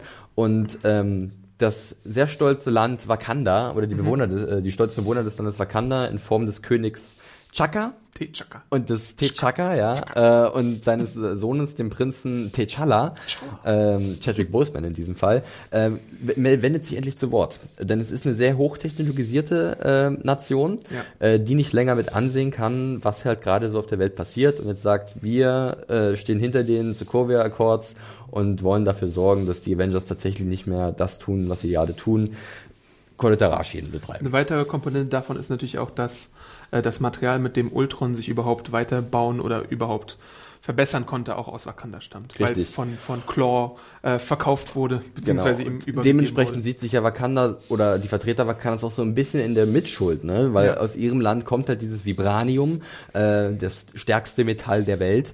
Ähm, aus dem auch Captain Americas Schild ist. Korrekt. Und äh, aus diesem, nicht die Klingen von Wolverine, das ist was anderes, das Adamantium. Und äh, dementsprechend sagen sie auch, okay, wir haben auch eine gewisse Verantwortung und deswegen setzen wir uns mit dafür ein, dass die Superhelden auf der Welt kontrolliert werden. Ja. Und das ist halt, da gibt's dann halt auch nochmal einen Vorfall, der dann halt Semo ins Spiel bringt über drei Ecken und äh, auch Bucky nochmal involviert in diese ganze Geschichte. Über Bucky haben wir auch noch sehr wenig geredet Das bisher. richtig, ja. ähm, weil äh, gewisse Mächte sich Buckys Ruf so ein bisschen zunutze machen wollen, um Captain America und Iron Man auch nochmal gegeneinander aufzuhetzen. Ähm, aber äh, Black Panther beziehungsweise T'Challa denkt halt, dass, äh, weil so Fotos kursieren, der Winter Soldier schuld ist an dem Tod seines Vaters. Ich war generell, also ich war nicht überrascht, aber ich fand es interessant, dass aus dem ganzen Winter Soldier Projekt, was ja eins von Hydra ins Leben gerufen wurde, oder? Ja. Ja. Und dann wurde es aber, jetzt muss ich nochmal nachfragen, wurde es dann von den Russen äh, übernommen? Weil wir sehen ja dann auch, dass äh, Bucky nicht der einzige Winter Soldier ist, sondern weitere Experimente getrieben wurden. Hydra-Abteilung Russland, ja. Ne? Das war dann eine Hydra-Abteilung in Russland, die in Sibirien so ein Schock-Forschungszentrum in der eisigen Kälte äh, entworfen haben, um ganz viele von dieser Art zu züchten, die natürlich Ja. Supersoldaten sind, mit denen du auf der Welt innerhalb kürzester Zeit riesige Veränderungen einleiten kannst. Da habe ich auch neulich erst übrigens den Comic gelesen. Das ist nämlich, da gibt's auch eine Winter Soldier-Reihe von Ed Brubaker, äh, die genau auch so ein bisschen mit diesen anderen Winter Soldiern spielt. Also, falls ihr das mal lesen wollt, Winter Soldier, Ed Brubaker, die Solo-Serie, da gibt's so einen, den ersten Arc, der sich ein bisschen damit befasst. Und das Ding mit Bucky ist ja, dass es da wirklich dann diese persönliche Komponente für Captain America auslöst. Ja. Ne? Vorher ist es halt so ein Kampf um die Ideale, die er vertritt. Und ähm, dadurch, dass halt dann Bucky äh, unter Verdacht steht, ähm, ja, großen Schaden angerichtet zu haben, den auch, den auch persönlich halt T'Challa betrifft, ähm, dadurch musste ich halt dann Cap auch auf die Seite seines guten Freundes schlagen, der immer noch nicht so wirklich wieder er selbst ist. Mhm. Ne? Bucky weiß immer noch nicht ganz genau, was eigentlich mit ihm passiert ist. Er hat immer noch diese Art Amnesie. Ähm, und und äh, als Steve Rogers, der natürlich damals als kleiner Junge und schon mit äh, Bucky viel Zeit verbracht hat und der halt sein bester Freund war, ist dieser natürlich daran gewillt, ihn irgendwie wieder zurückzuholen ins echte Leben. Es gibt auch noch ein anderes traumatisches, also nicht ganz traumatisches, aber schon einschneidendes Erlebnis für Captain America, was ihn dazu führt, dass er auf der Seite der Nicht-Unterzeichnenden ist. Denn wir sagen nochmal Spoiler an dieser Stelle, aber wir sind natürlich tief im Spoilerbereich schon drin. Äh, Peggy Carter stirbt. Ja. Und Peggy Carter ist eine Person, die bekannt ist dafür, keine Kompromisse einzugehen und immer gegen Obrigkeiten aufzubegehren, gegen die, das Patriarchat, gegen die Rassentrennung, äh, gegen Ungerechtigkeit gegen Frauen. Also sie ist eine Frau von Prinzipien, die für mehr Offenheit in der Gesellschaft gekämpft hat. Und bei der Beerdigung hält dann äh, Sharon Carter, Emily Van Camp, Agent 13, eine Rede, die äh, Steve Rogers dazu bewegt, nein, no compromises, ich werde an meiner Position festhalten. Deswegen kann man auch erklären, dass Steve so hart gegen Iron Man vorgeht, obwohl es auch sein Freund war natürlich. Ähm, und ich finde, diese Begründung stärkt den Film und stärkt den Konflikt des Fil Filmes eigentlich ziemlich stark nochmal. Und im gleichen Moment stärkt es natürlich auf der anderen Seite diesen Konflikt, wenn wir sehen, wie Tony Stark halt, äh, das wird auch dann äh, ein bisschen gezeigt in so einer Art TED-Talk, äh, TED-Talk schon fast, Ja. ähm, dass er nach wie vor eine problematische Beziehung äh, mit seinem Vater hatte oder immer gehabt hat und dass das ihn nicht ruhen lässt so wirklich. Ich fand, das kam so ein klein wenig aus dem Nichts, nicht komplett. Also es gab ja immer mal so ein bisschen ähm, so ein paar Andeutungen. Hier wird es aber jetzt ganz deutlich, dass äh, Howard Stark so ein bisschen der auch der Vater von Steve Rogers war äh, und äh, und dafür vielleicht Tony Also nicht so der Vater, sondern eher so, bei Steve Rogers war es ja sogar ein Wegbegleiter im Zweiten Weltkrieg. oder sagen wir es so genau. Ich meine Er äh, kannte ihn zumindest, Tony kannte ihn kaum. Richtig. Äh, und ich meine, der, der Erfinder, in Anführungszeichen, von, von Steve Rogers war ja auch jemand anderes gewesen. Ähm, Stanley Tucci.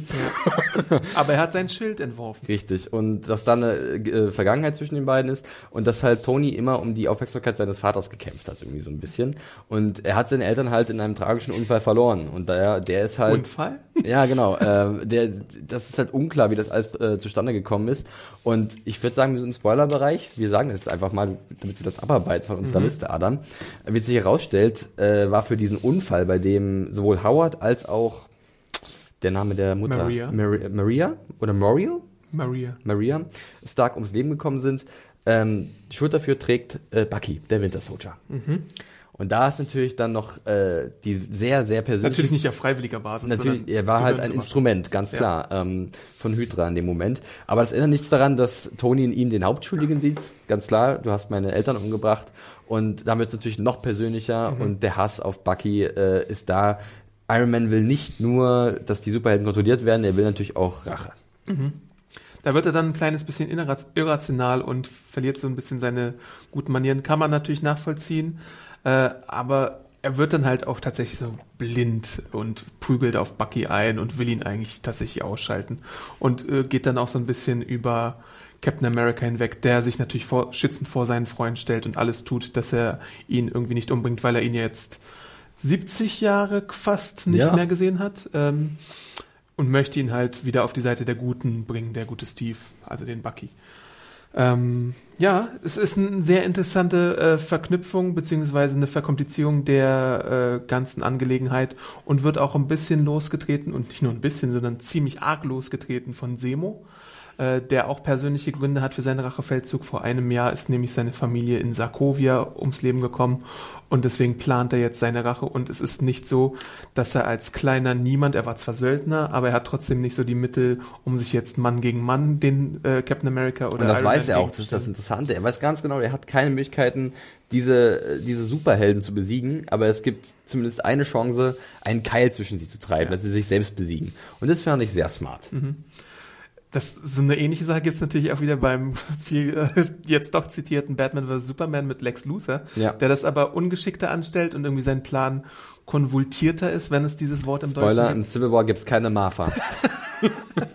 Aber hier ist Semo halt deut geht deutlich subtiler vor, geht intelligenter vor ähm, und weiß halt auch die wunden Punkte zu nutzen der, äh, jeweiligen Helden. Und Bucky ist halt und die äh, Stark-Eltern sind halt wirklich ein Wunderpunkt bei Iron Man, den es auszunutzen gilt. Und du kannst natürlich auch, da wirst, machst du, macht er halt auch von der öffentlichen Paranoia Gebrauch, die den Winter Soldier äh, schon ein bisschen als ähm, Attentäter kennengelernt hat, auch durch die Washington-Vorfälle und so. Ähm, und du nutzt halt tatsächlich auch den Winter Soldier selbst aus, weil er keinen Plan hat, was hier eigentlich vorgeht. Und der ist dann die ganze Zeit so ein bisschen Spielball der Fraktion. Ja. Ja, ähm, wollen wir kurz, wollen wir gleich über das Finale sprechen oder wollen wir zwischendurch noch sagen, was, was uns noch so, weil wir gerade schon so wunderbar bei Winter Soldier, Iron Man und Captain America sind? Nee, ich würde gerne ein bisschen die Action-Szenen einschieben noch, so, die ich herausragend fand. Ja, bitte. Ähm, nämlich gibt es eine Action-Szene, die sich in Deutschland abspielt, nämlich in einer sie startet in der Wohnung von Bucky mhm. und dann kommt die Polizei dazu und es ist so ein bisschen die Antithese zu diesen Team-Up-Geschichten, die wir so loben, weil äh, diese, dieser ganze Konflikt basiert darauf, dass die Polizei erfährt, dass der Winter Soldier in der Wohnung ist und Cap versucht ihn zu warnen und rauszuholen. Und äh, Bucky braucht halt ein bisschen, bis er das annimmt oder äh, ist halt so ein bisschen auf Krawall gebürstet. Dann kommt die Polizei und wir erleben ein Team-Up, was aber gar kein Team-Up ist, weil äh, Winter Soldier nutzt die Stärken von, von Steve die gleichzeitig seine Schwächen sind, um die Polizei auszuschalten. Also er weiß, wenn ich jetzt das Schild dahin werfe, dann kommt der Polizist dahin.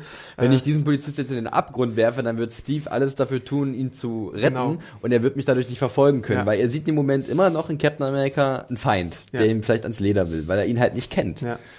Aber äh, er schaltet, also Steve schaltet dann die Polizisten halt auch zwar aus, aber so aus, dass sie irgendwie nicht zu Tode kommen oder er rettet sie nochmal vom Abstürzen also, ins Treppenhaus. Das stimmt, aber manchmal die Schläge, das ist ja das Wunderbare an Captain America, niemand teilt so herrlich aus wie Steve Rogers. Aber Polizisten ehrlich. hält er sich schon Natürlich, zurück. natürlich, aber jeder Schlag, der scheppert schon ordentlich. Da kommen dann so ein paar Blendgranaten oder Gasgranaten rein, die werden mit dem Schild abgewehrt. Ähm, er springt gegen Schild und dann passiert irgendwas, das Treppenhaus stützt ein bisschen ein und er hangelt sich so runter. Also es sind so sehr innovative Actionsequenzen, die wir hier in dieser Szene zu sehen bekommen. Und gleich danach gibt's dann die erste Konfrontation, also möchtest du dazu noch was sagen, mhm. mit äh, Winter Soldier und Black Panther auf ja. dem Häuserdach und mit einem Helikopter. Und Falcon, es ist alles so schön. Ja, dann kommen halt so, es wird dann noch nicht überladen, es kommt dann wirklich halt Black Panther dazu und Falcon und dann gibt's eine Verfolgungsjagd, die eigentlich auch sehr cool ist, sehr mhm. dynamisch, äh, wo auch zum ersten Mal Black Panther so richtig gezeigt, was er eigentlich Pounce. kann. Weil nämlich er ist wahnsinnig schnell, natürlich sehr athletisch ja. ähm, und, und voll auf Zack.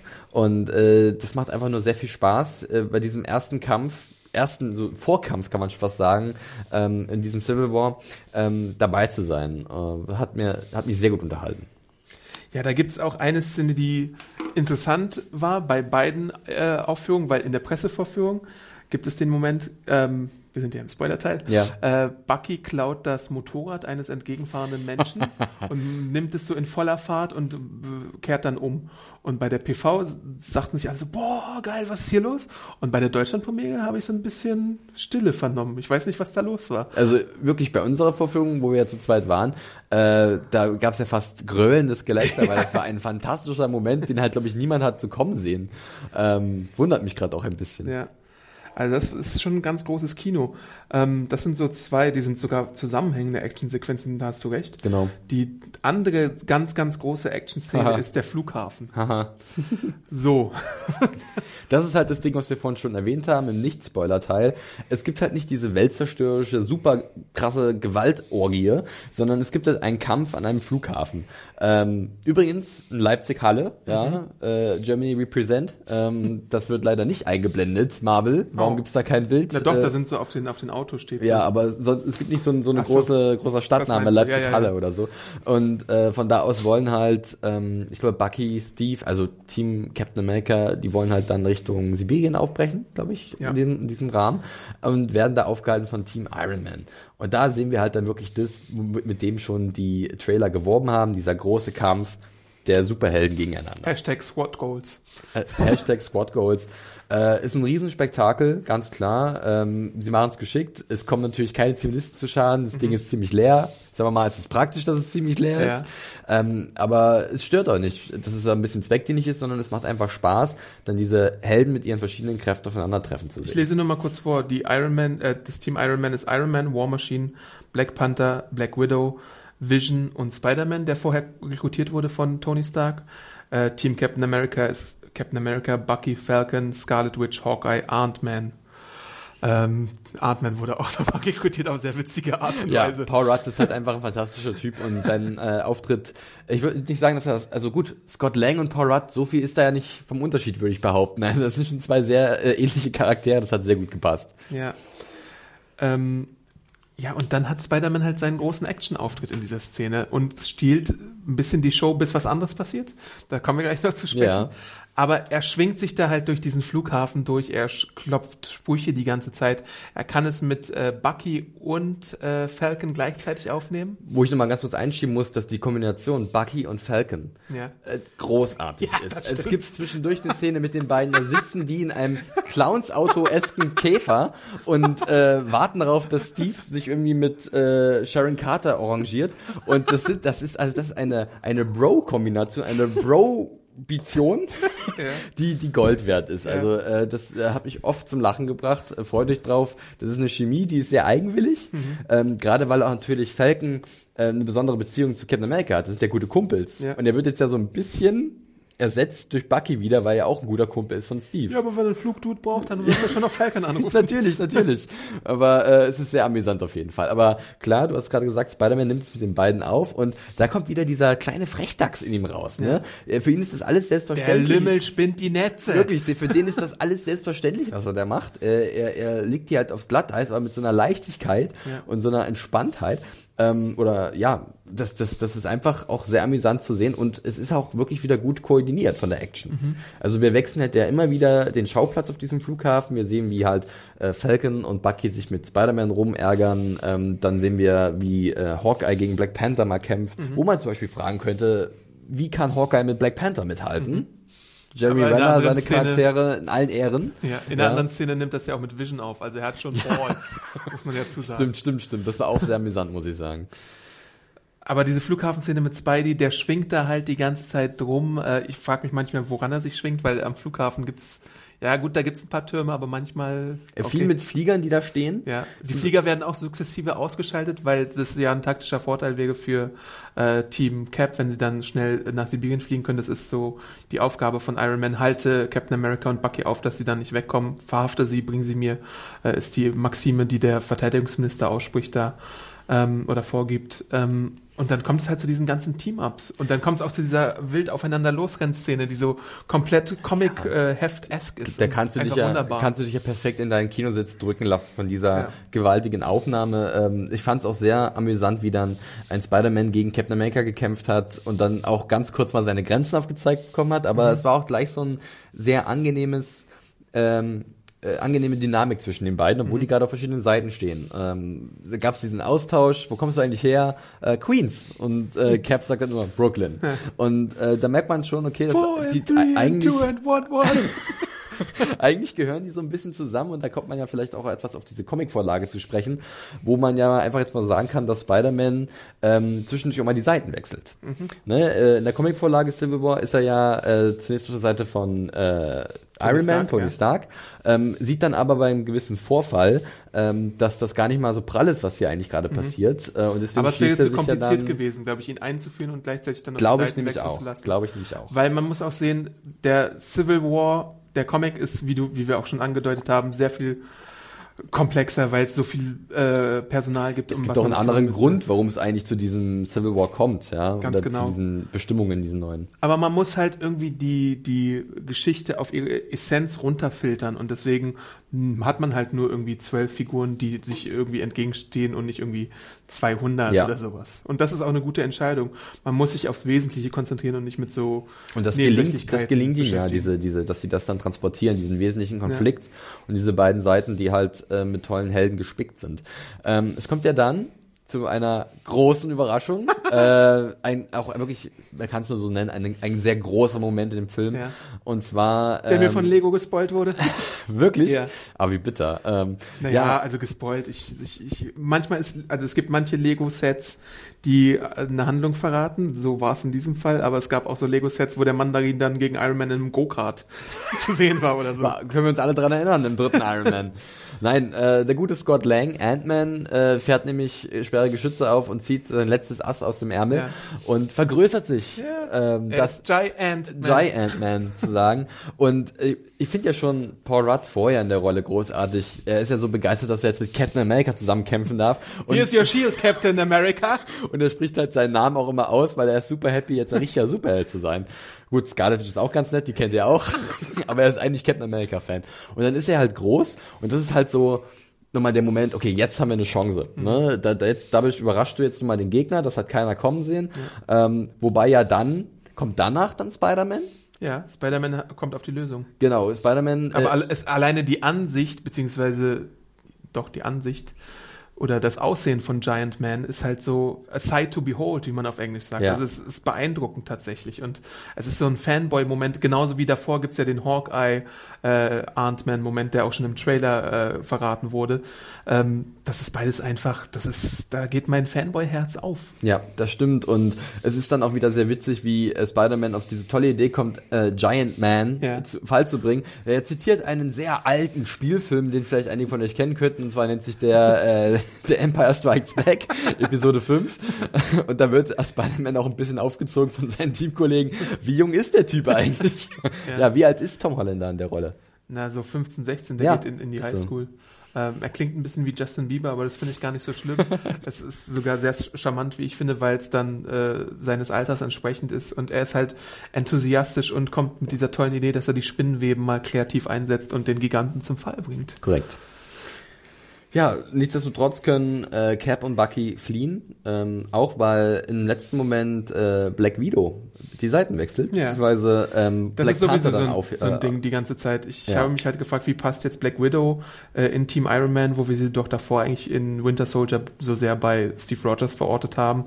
Und es, es ist halt wieder dieses Spiel der Doppelagentin, die nicht ganz, also die so ein bisschen opportunistisch auch manchmal agiert und ähm, zwar jetzt kurze Zeit dieses Argument geschluckt hat, aber doch deren Treue irgendwo bei Captain America liegt und gegen äh, Black Panther, den sie zwar versprochen hat, ich helfe dir, Bucky zu finden, aber ich bringe, also da gibt's noch mal einen anderen Twist. Ja, genau, das. Und natürlich gibt's auch diesen Punkt, dass ja Black Widow ähm, am Ende von, welchem Film war's? Der Winter Soldier, eigentlich äh, Tabula Rasa gemacht hat, also klar Schiff. Sie hat äh, äh, gegen, Fuck the government? Ja, genau, sie Ja. hat ja eigentlich gegen die Regierung ausgesagt. Winter Soldier. Äh, war Winter Soldier gewesen. Und jetzt wird sie aber auch so ein bisschen scheinheilig entlarvt. Ich weiß gar nicht mehr, von wem äh, das im Film ist, weil sie jetzt ja wieder gemeinsame Sachen mit glaube, der Regierung machen will. Ne? Ja, genau. Da gibt's halt auch so ein paar strittige Situationen, wo sie sich wirklich ein bisschen ankeifen, die verschiedenen äh, Helden und Heldinnen. Ähm, und äh, ich sehe auch schon in Black Widow mal wieder diesen, diesen doppelten Charakter, den sie hat, ne? Ganz klar. Und äh, sie sorgt halt dann dafür, dass halt Bucky und Steve erstmal entfleuchen können. Es gibt auch noch ein paar andere Action-Szenen, die überspringen wir jetzt, aber natürlich, wir können ja auch nicht auf alles eingehen. Nein. Es gibt so, äh, was wollte ich gerade noch kurz ansprechen, als äh, äh, Winter Soldier nochmal von Semo umgedreht wird, da gibt's eine interessante Action-Szene. Aber wir wollten ja nochmal aufs Finale eingehen und dein Problem mit dem Finale, würde ich sagen. und dann habe ich noch den Comic-Stuff hier vorbereitet und so ein paar Okay, random Facts. okay, okay. Ja, äh, ich gucke auf die Uhr. Es sieht noch ganz gut aus, Adam. Aber wir sind ja schon, das können wir ja verraten, off the clock. Ja. Oh, oh, oh, Von daher, äh, das ist alles Freizeit. das stimmt. ähm, ja, sprechen wir über das Finale. Ähm, Cap und Bucky reisen nach Sibirien, äh, um äh, Semo äh, zu stellen und äh, ent- entdecken dort halt diese Forschungszentrale äh, der russischen Hydra äh, Abteilung, wo halt ganz viele Winter Soldier sind. Das Ding ist aber, Semo wollte die nie wirklich zum Leben wiedererwecken, Ja. sondern hat sie alle umgebracht. Er wollte nur Das habe ich beim ersten Mal anschauen des Films übrigens nicht ganz verstanden. Aha. Ich habe also schon verstanden, aber ich habe mich gefragt, ähm, da sind so Einschusslöcher zu sehen. Und beim zweiten Mal habe ich dann halt drauf geachtet und da spricht er auch noch mal äh, ein bisschen mehr drüber. Mhm. Weil ich mich gefragt habe, wie hat er jetzt diese Einschusslöcher dahin bekommen und so, aber naja. Ja. Na, er will eigentlich nur diesen Konflikt äh, zum Höhepunkt bringen, zum, zum Sieden, zum Kochen. Ähm, und denn äh, Tony kommt natürlich auch dann zu diesem Ort hin, weil er sie verfolgen kann. Äh, er ist zwischendurch nochmal in einem Supergefängnis. ne? Ja, das fällt auch unter Comic Stuff, aber das können wir jetzt auch schon erwähnen. nur ganz kurz erwähnen. The genau. Raft, richtig, äh, The Raft, äh, ein, auf hoher See ein, ein, ein geheimes Ge Gefängnis, wo halt die ganzen Superhelden eingesperrt werden, die auf äh, Caps Seite waren. Und dann kommt er halt äh, zu dieser sibirischen Forschungsstation und da sieht er halt dann das Videomaterial, was halt Bucky belastet als Mörder seiner Eltern. Krasse Szene. Auch die Emotionen, die da gespielt werden. Sehr also gut vor allem Robert, Robert Downey Jr.'s Jr.. Emotionen, ja. Sehr gut auf jeden Fall. Und dann geht halt ein wilder Dreikampf los. Ähm, Bucky soll eigentlich so fliehen, sagt Cap, und Cap setzt sich für seinen Kumpel ein. Und es ist auch ein cooles Action-Set-Piece, weil sie kämpfen sich so eine Art Turm hoch, Ja. was sehr ausgefallen ist. Ähm, aber es Flucht ist nicht möglich, ja. Ähm, und so kommt es wirklich zu diesem, diesem Dreikampf, der einige sehr coole Szenen zur Folge hat, unter anderem auch ein sehr bekanntes Bild aus der Comicvorlage, beziehungsweise ein Coverbild. Das ähm, habe ich als mein äh, Filmkritikbild genommen. Genau, äh. Schild gegen äh, Strahlen aus den Handschuhen von, von, also Schild von Captain America aus, äh, gegen die Strahlen aus den Handschuhen von äh, Captain, äh, von Team, äh, Iron, Man. Iron Man. Oh Gott, jetzt wird's langsam richtig anstrengend. ähm, und ich fand den Kampf halt eigentlich ziemlich cool. Er war auch wieder ein bisschen mit dieser Tag-Team-Action und ja, das er war auch sehr heftig. Da gibt's ja auch dieses GIF, beziehungsweise die Szene aus dem Trailer, wo Cap und Bucky auf Iron Man eindreschen und den Schild so immer hin und her tauschen und Ja. so. Das beste. Frisbee-Match aller Zeiten. Ja. Äh, Ultimate Frisbee, Captain America Edition. Und äh, dann gibt es so einen kleinen Schockmoment, als äh, Bucky effektiv entwaffnet wird. Ne? Ihm wird seine stärkste Waffe genommen, sein linker, äh, ja, kybernetischer, metallischer Arm, Ja. also auch Vibranium. Ist es doch, ne? Das weiß ich jetzt gerade nicht. Auf jeden Fall der metallische Arm. Valyrischen Stahl. Valyrischer Stahl. Game of Thrones, yo. Und ähm, ja, ich hatte da schon gedacht, okay, passiert jetzt wirklich was Großes? Werden wir uns jetzt von einem dieser drei verabschieden müssen auf Ewigkeit? Also stirbt jetzt einer. Auf Ewigkeit ist natürlich auch immer so eine Ja, aber du weißt, was ich meine. Ja. Stirbt jetzt einer. ja. Und Nee. Nee. Und da war ich so ein bisschen überrascht, weil ich hatte ihnen schon zugetraut, dass sie sich jetzt gerade nach diesem äh, nach diesem sehr düsteren Ton, den wir auch gesehen haben in Winter Soldier und jetzt hier auch teilweise in Civil War, dass hier vielleicht jetzt mal so eine so mal noch mal richtige Big Balls zum Einsatz kommen. Also, dass sie sich sagen, ja, dann dann töten wir jetzt halt Bucky oder wir gehen sogar noch weiter und lassen einen von äh, den beiden, sprich Captain America oder Iron Man umkommen. Ich verrate dir mal, warum Captain America nicht in seinem eigenen Film stirbt. Es ist sein eigener Film. Sonst wär's Batman vs Superman. oh, scheiße, stimmt. Der mit Phoenix. Wir sind im Spoilerbereich. Aber nicht zu Batman vs. Superman. Oh Gott. Was? Sorry. Ich entschuldige mich für meinen Mitarbeiter Felix Böhmer. Der wurde hiermit offiziell abgemahnt. Ähm, aber es ist ja schon interessant, was da passiert, weil es ist so ein symbolisches Töten. Also Captain America gewinnt halt den Kampf im Endeffekt, weil er mit seinem Schild das Herz von Tony Stark, den Generator, unfähig macht, weiter zu Und da dachte ich ja, dass er jetzt stirbt, weil ich dachte immer noch, dass dieser Generator dafür äh, nicht zuständig mehr ist. seit Iron Man 2. Eben, das war halt damals hat er irgendwie diese Metallsplitter aus seinem Herzen rausgehalten oder so. Ähm, aber das ist ja auch passé. Ähm, aber es ermöglicht halt, dass ähm, Tony Stark nicht mehr wegkommt. Die sind dann halt in Sibirien gefangen und Cap und Bucky können wegkommen, aber er, Iron Man ist halt auf Hilfe angewiesen von außen und muss dann entweder laufen oder irgendwen anfunken oder sonst irgendwas.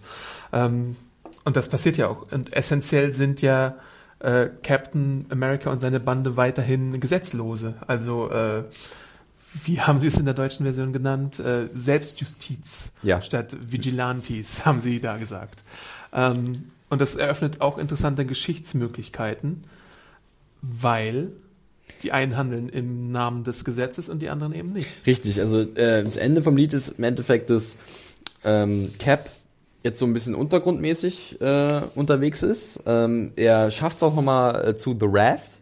Und äh, es wird schon impliziert, dass er seine Kumpels da rausboxt. Wen haben wir da? Hawkeye, Falcon, Scarlet Witch. Scarlet Witch, Ant-Man. Ähm, und dass wir halt jetzt sozusagen diese Underground-Gruppe haben, also diese, diese, diese, diese rebellischen Avengers. Und natürlich dann die, die halt im Namen der Regierung oder der, der UN halt handeln. Sprich Iron Man, Vision, ähm, Black Panther. Und Robert Downey Jr. Wobei- bringen sie halt auch nicht um in dem Film, weil es auch, also ich meine, er kostet viel. Ja. Und sie brauchen ihn für Ich hätte es einfach mutig gefunden. Ich hätte, ich hätte, da wäre ich so richtig Ja, mit da großen ist- Augen rausgegangen, Ich glaube glaube ich. halt, dass sie sich das aufheben für die erste Hälfte von Infinity War, wo einer Das von den große. großen drei Da sterben. dürften ja auch die Verträge auslaufen, oder? So langsam. So langsam. Ja, ich habe gerade Black Panther gesagt, noch als einer der guten Regierungs-Avenger. Gibt's ja auch noch einen kleinen interessanten Twist am Ende. Er hat ein schönes Gespräch, Chadwick Boseman mit ähm, Daniel Brühls Charakter Semo noch am Ende. Ähm, Semo möchte sich dann das Leben nehmen, weil er das geschafft hat, was er schaffen wollte.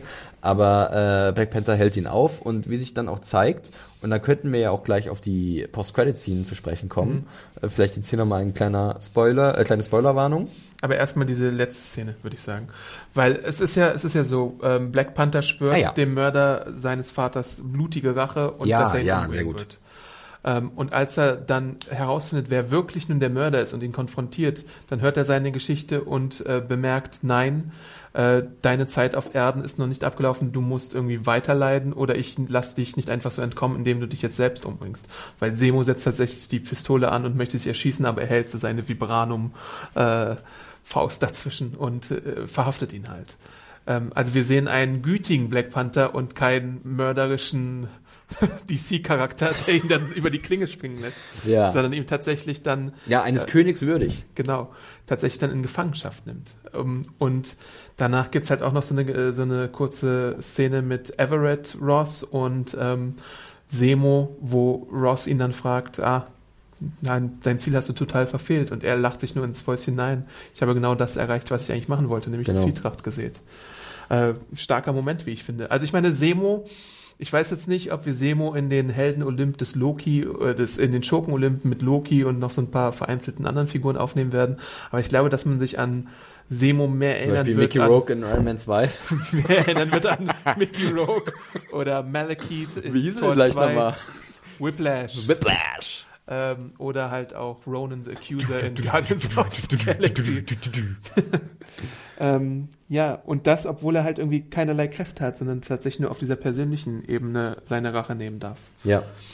Aber jetzt zur Post-Credit-Szene, glaube ich. Ja. Äh, Es wird auch Zeit. Ja.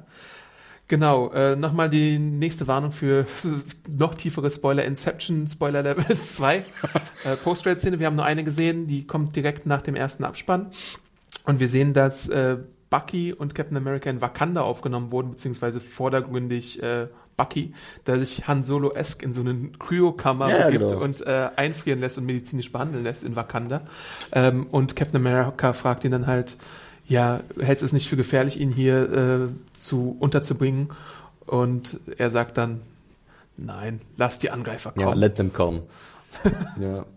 Ähm, war ein sehr cooler Moment. Ich habe mich aber gefragt, ja gut, jetzt haben wir Bucky eingefroren. Toll.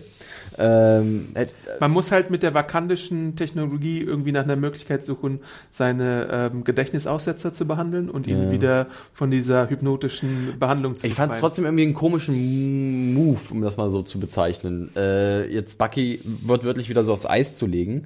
Ähm, klar, äh, der ist noch lange nicht wieder der Alte, aber es ist jetzt so nach dem Motto, okay, wenn wir mal wieder einen brauchen, dann frieren wir halt einfach den Winter Soldier auf. Oder tauen wir ihn auf. Falls worum- in dem nächsten Film ein gewisser Captain America sterben sollte, dann hätten wir ja irgendwie Ersatz. Ja, zum Beispiel sowas. Ja. Und Das fühlt sich halt so ein bisschen seltsam an, war aber okay. Äh, vor Aber allem. Frage an dich. Ja. Hat er seinen Arm da schon wieder? Nein. Nein, der ist doch noch armlos in dem Moment. Und Besser ähm, Arm ab als Arm dran. was aber was mir aber natürlich gut gefallen hat bei dem Teaser war äh, Wakanda. Also man hat nicht viel gesehen, aber es gibt dann noch so einen coolen Shot von so einer so einem gigantischen Panther aus Stein oder was das ist, keine Ahnung. Und äh, du hast, man hat sofort Bock auf diesen Einzelfilm, auf diese neue exotische Welt ähm, und auch nicht so ein so ein dritte Land, äh, Dritte Welt. oder dritte Welt äh, Land aus Afrika, sondern Wakanda ist halt wirklich an der Spitze der Technologie auf, auf der ganzen Welt. Und- und ich habe ja. da Bock auf diesen, auf diese besondere, äh, ja, sagen wir mal, ähm, besondere Nation. Ich meine, aus den Comics weiß ich jetzt auch nur zum Beispiel auch aus dem Civil War Comic, dass es im Endeffekt was war denn das? Das Wakanda gar nicht so richtig, da gibt es keine Vögel oder so, aber irgendwie schaffen sie es doch, die Flora und Fauna zu behalten. Also es ist ein ganz verrückter Ort und ich bin gespannt, wie sie das umsetzen. Ich wünsche mir, dass, ähm, ich bin nicht der größte Game of Thrones Fan, aber ich wünsche mir, dass äh, Black Panther so ein bisschen Game of Thrones im Marvel-Universum wird mit Wakanda und den einzelnen Stämmen und den Konflikten und so. Was hast du mir mal erzählt, dass es nicht, gibt es beim Wakanda nicht auch so ein, oder so ein Comic Run mit Dinos? Nee, das ist das Savage Land, das ist nochmal ein anderer. Ah, okay. Da leben Ja, die Dinos und dann bin Quasar. ich, dann bin ich pro Savage Land. Wir nennen es Jurassic Park Savage Land. Säbelzahntiger, Dinos, all das Gelöt. ähm, interessant finde ich an dieser Post-Credit-Szene, dass ähm, T'Challa äh, jetzt so ein bisschen die Tony Stark-Rolle einnimmt für Captain America und ihn halt so technologischen Beistand gibt und natürlich, dass er auch die Seiten gewechselt hat. Er hat so ein bisschen Spider-Mans Rolle eingenommen. Und es ist halt ein äh, Verbündeter, den du haben möchtest mit seinen Aber Ressourcen. hallo. Äh, macht, macht den ganzen Team mal irgendwie so Vibranum-Anzüge und du bist Game, sag ich mal. Absolut. Also das ist schon ein starker Verbündeter. Ähm, und, und ich kann mich nur wiederholen, äh, Chadwick Boseman sehr, sehr gut in dieser Rolle und äh, Black Panther, der Einzelfilm, der kann kommen und ich bin happy, dass jemand wie Ryan J. Coogler den äh, Yes. ähm, da die Regie übernimmt, den Guckt wir alle von, Creed, bitte. von Creed kennen oder auch von Fruitvale Station, auch ein sehr toller Film mit Michael B. Jordan. Ähm, deswegen bin ich da Feuer und Flamme für das Ding. Ja. Let them come. Ja, let this movie come. Ich habe hier noch so ein paar random äh. Comic-Stuff-Sachen. The Raft äh, ist das Superheldengefängnis, das auch in New Avengers, dem Run von Brian Michael Bendis, eine Rolle spielt, wo dann ganz viele Schurken ausbrechen und das so ein bisschen äh, die Handlung ins Rollen bringt. Äh, Thunderbolt Ross haben wir gesehen in äh, Incredible Hulk, der jetzt der Verteidigungsminister ist, ist quasi auch so ein bisschen der Schwiegervater von einem gewissen Bruce Banner. Bruce Banner und Thor wird erklärt, warum sie nicht da sind. Niemand weiß, wo sie sind. Und äh, der gute Verteidigungsminister fragt auch, ja, stell dir mal vor, du hättest irgendwie zwei Atombomben irgendwie verloren. Ist Vollkommen richtig, vollkommen richtig. Und es gibt dann halt auch so diese, ja, die haben wir verlegt. oh, I don't know. ja. Ja gut, da haben wir auch schon natürlich vor dem Film ein bisschen spekuliert. Äh, bei Thor wird es ganz klar um Ragnarok gehen. Ähm, Bei Hulk auch. Hulk auch, ja. Ja. Ich äh, habe ja Ich immer noch erwarte die eine Finger, Gladiatoren-Szene. ich habe immer noch die Finger gekreuzt Richtung Planet Hulk. ganz heimlich wird das vorbereitet, aber äh, naja, mal abwarten. Aber es ist halt auch interessant, weil man muss sich halt mal ausmalen, Banner wäre auf jeden Fall auf Captain Americas Seite und Ja.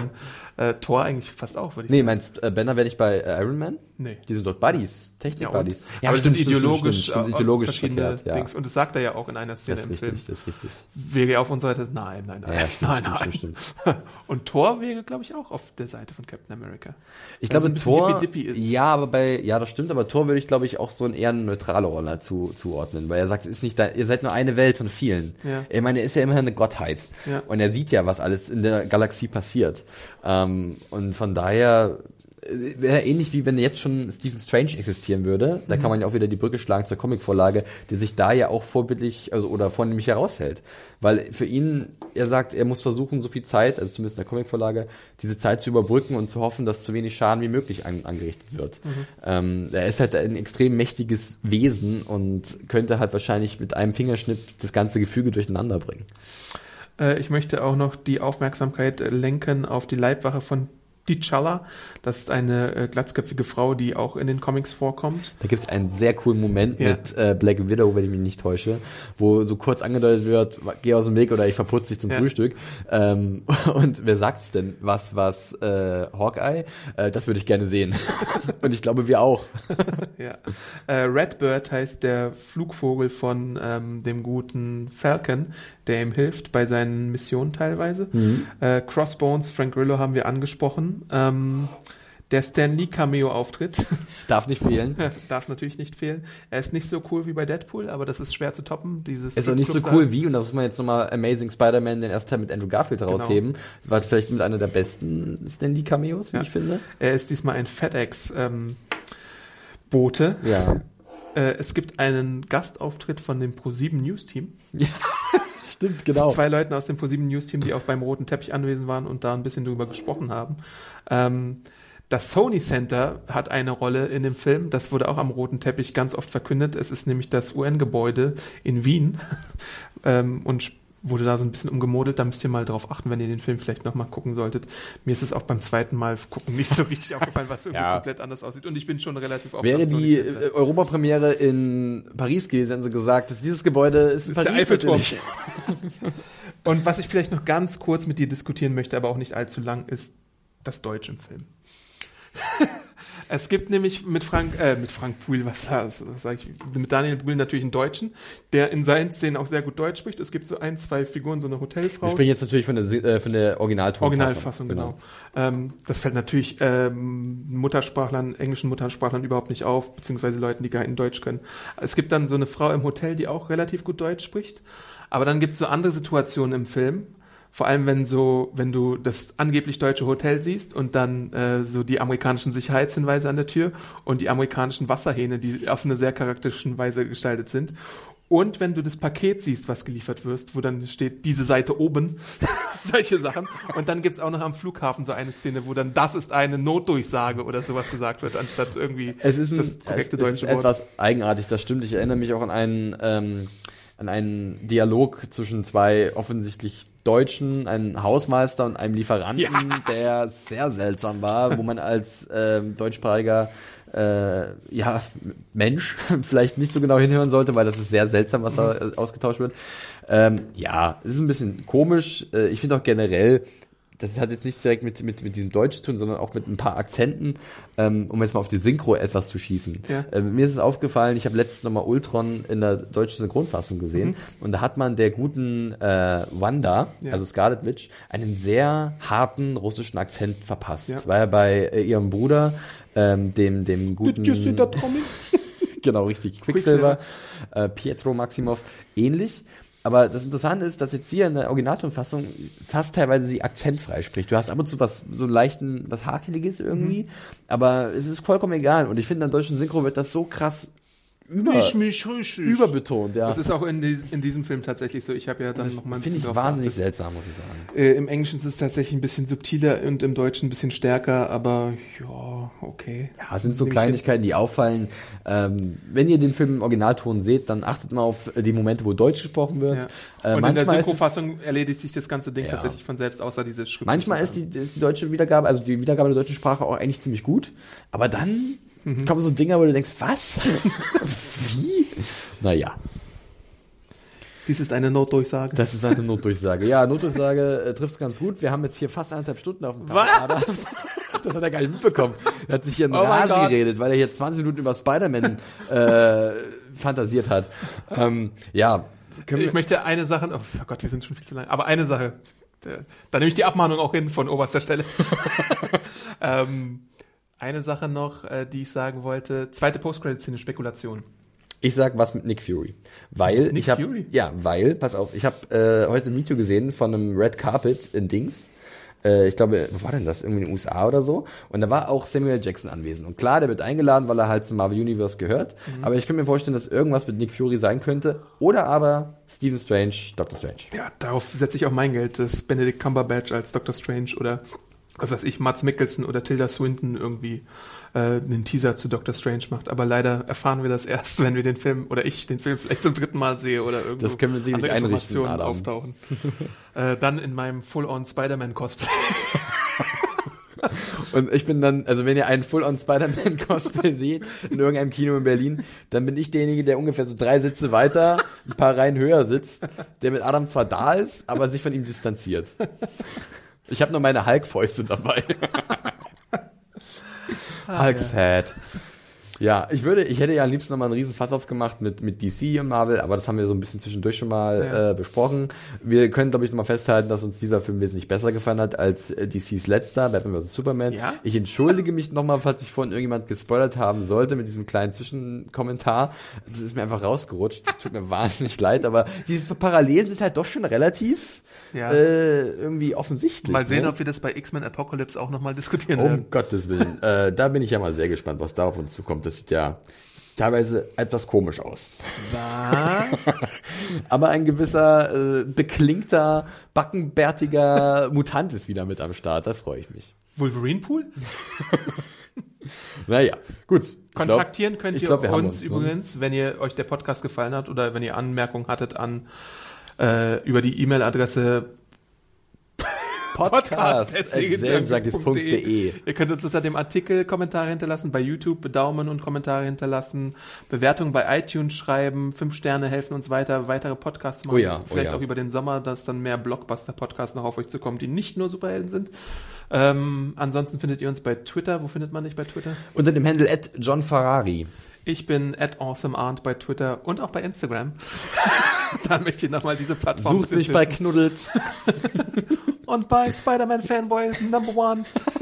Nein, diese Adresse gibt's glaube ich nicht. Ja, Also checkt unsere anderen Podcasts aus. Wir haben äh, jetzt sehr viel immer wöchentlich, äh, zwei Stück, um genau zu sein. Einmal zu Game of Thrones, der aktuellen sechsten Staffel, und einmal zu Fear the Walking Dead, der aktuellen zweiten Staffel. Äh, da kriegt ihr ordentlich auf die Ohren. Generell könnt ihr natürlich unsere alten Film-Junkies Podcasts zu Batman vs. Superman, zu Deadpool haben wir auch einen Podcast Ja, gehabt. Winter mit, Soldier. Äh, Hannah und Robert, wenn ich mich nicht Nee, irre. ich und Robert. Du und Robert, Ja. genau. Äh, Winter Soldier ist auch was da. Also ihr werdet da fündig und äh, wir hoffen, dass euch das alles gefallen wird. Ganz genau. Wir hören uns dann bei der nächsten Gelegenheit und bis dann Excelsior. Nee. Adios, muchachos. Tschüss, macht's gut.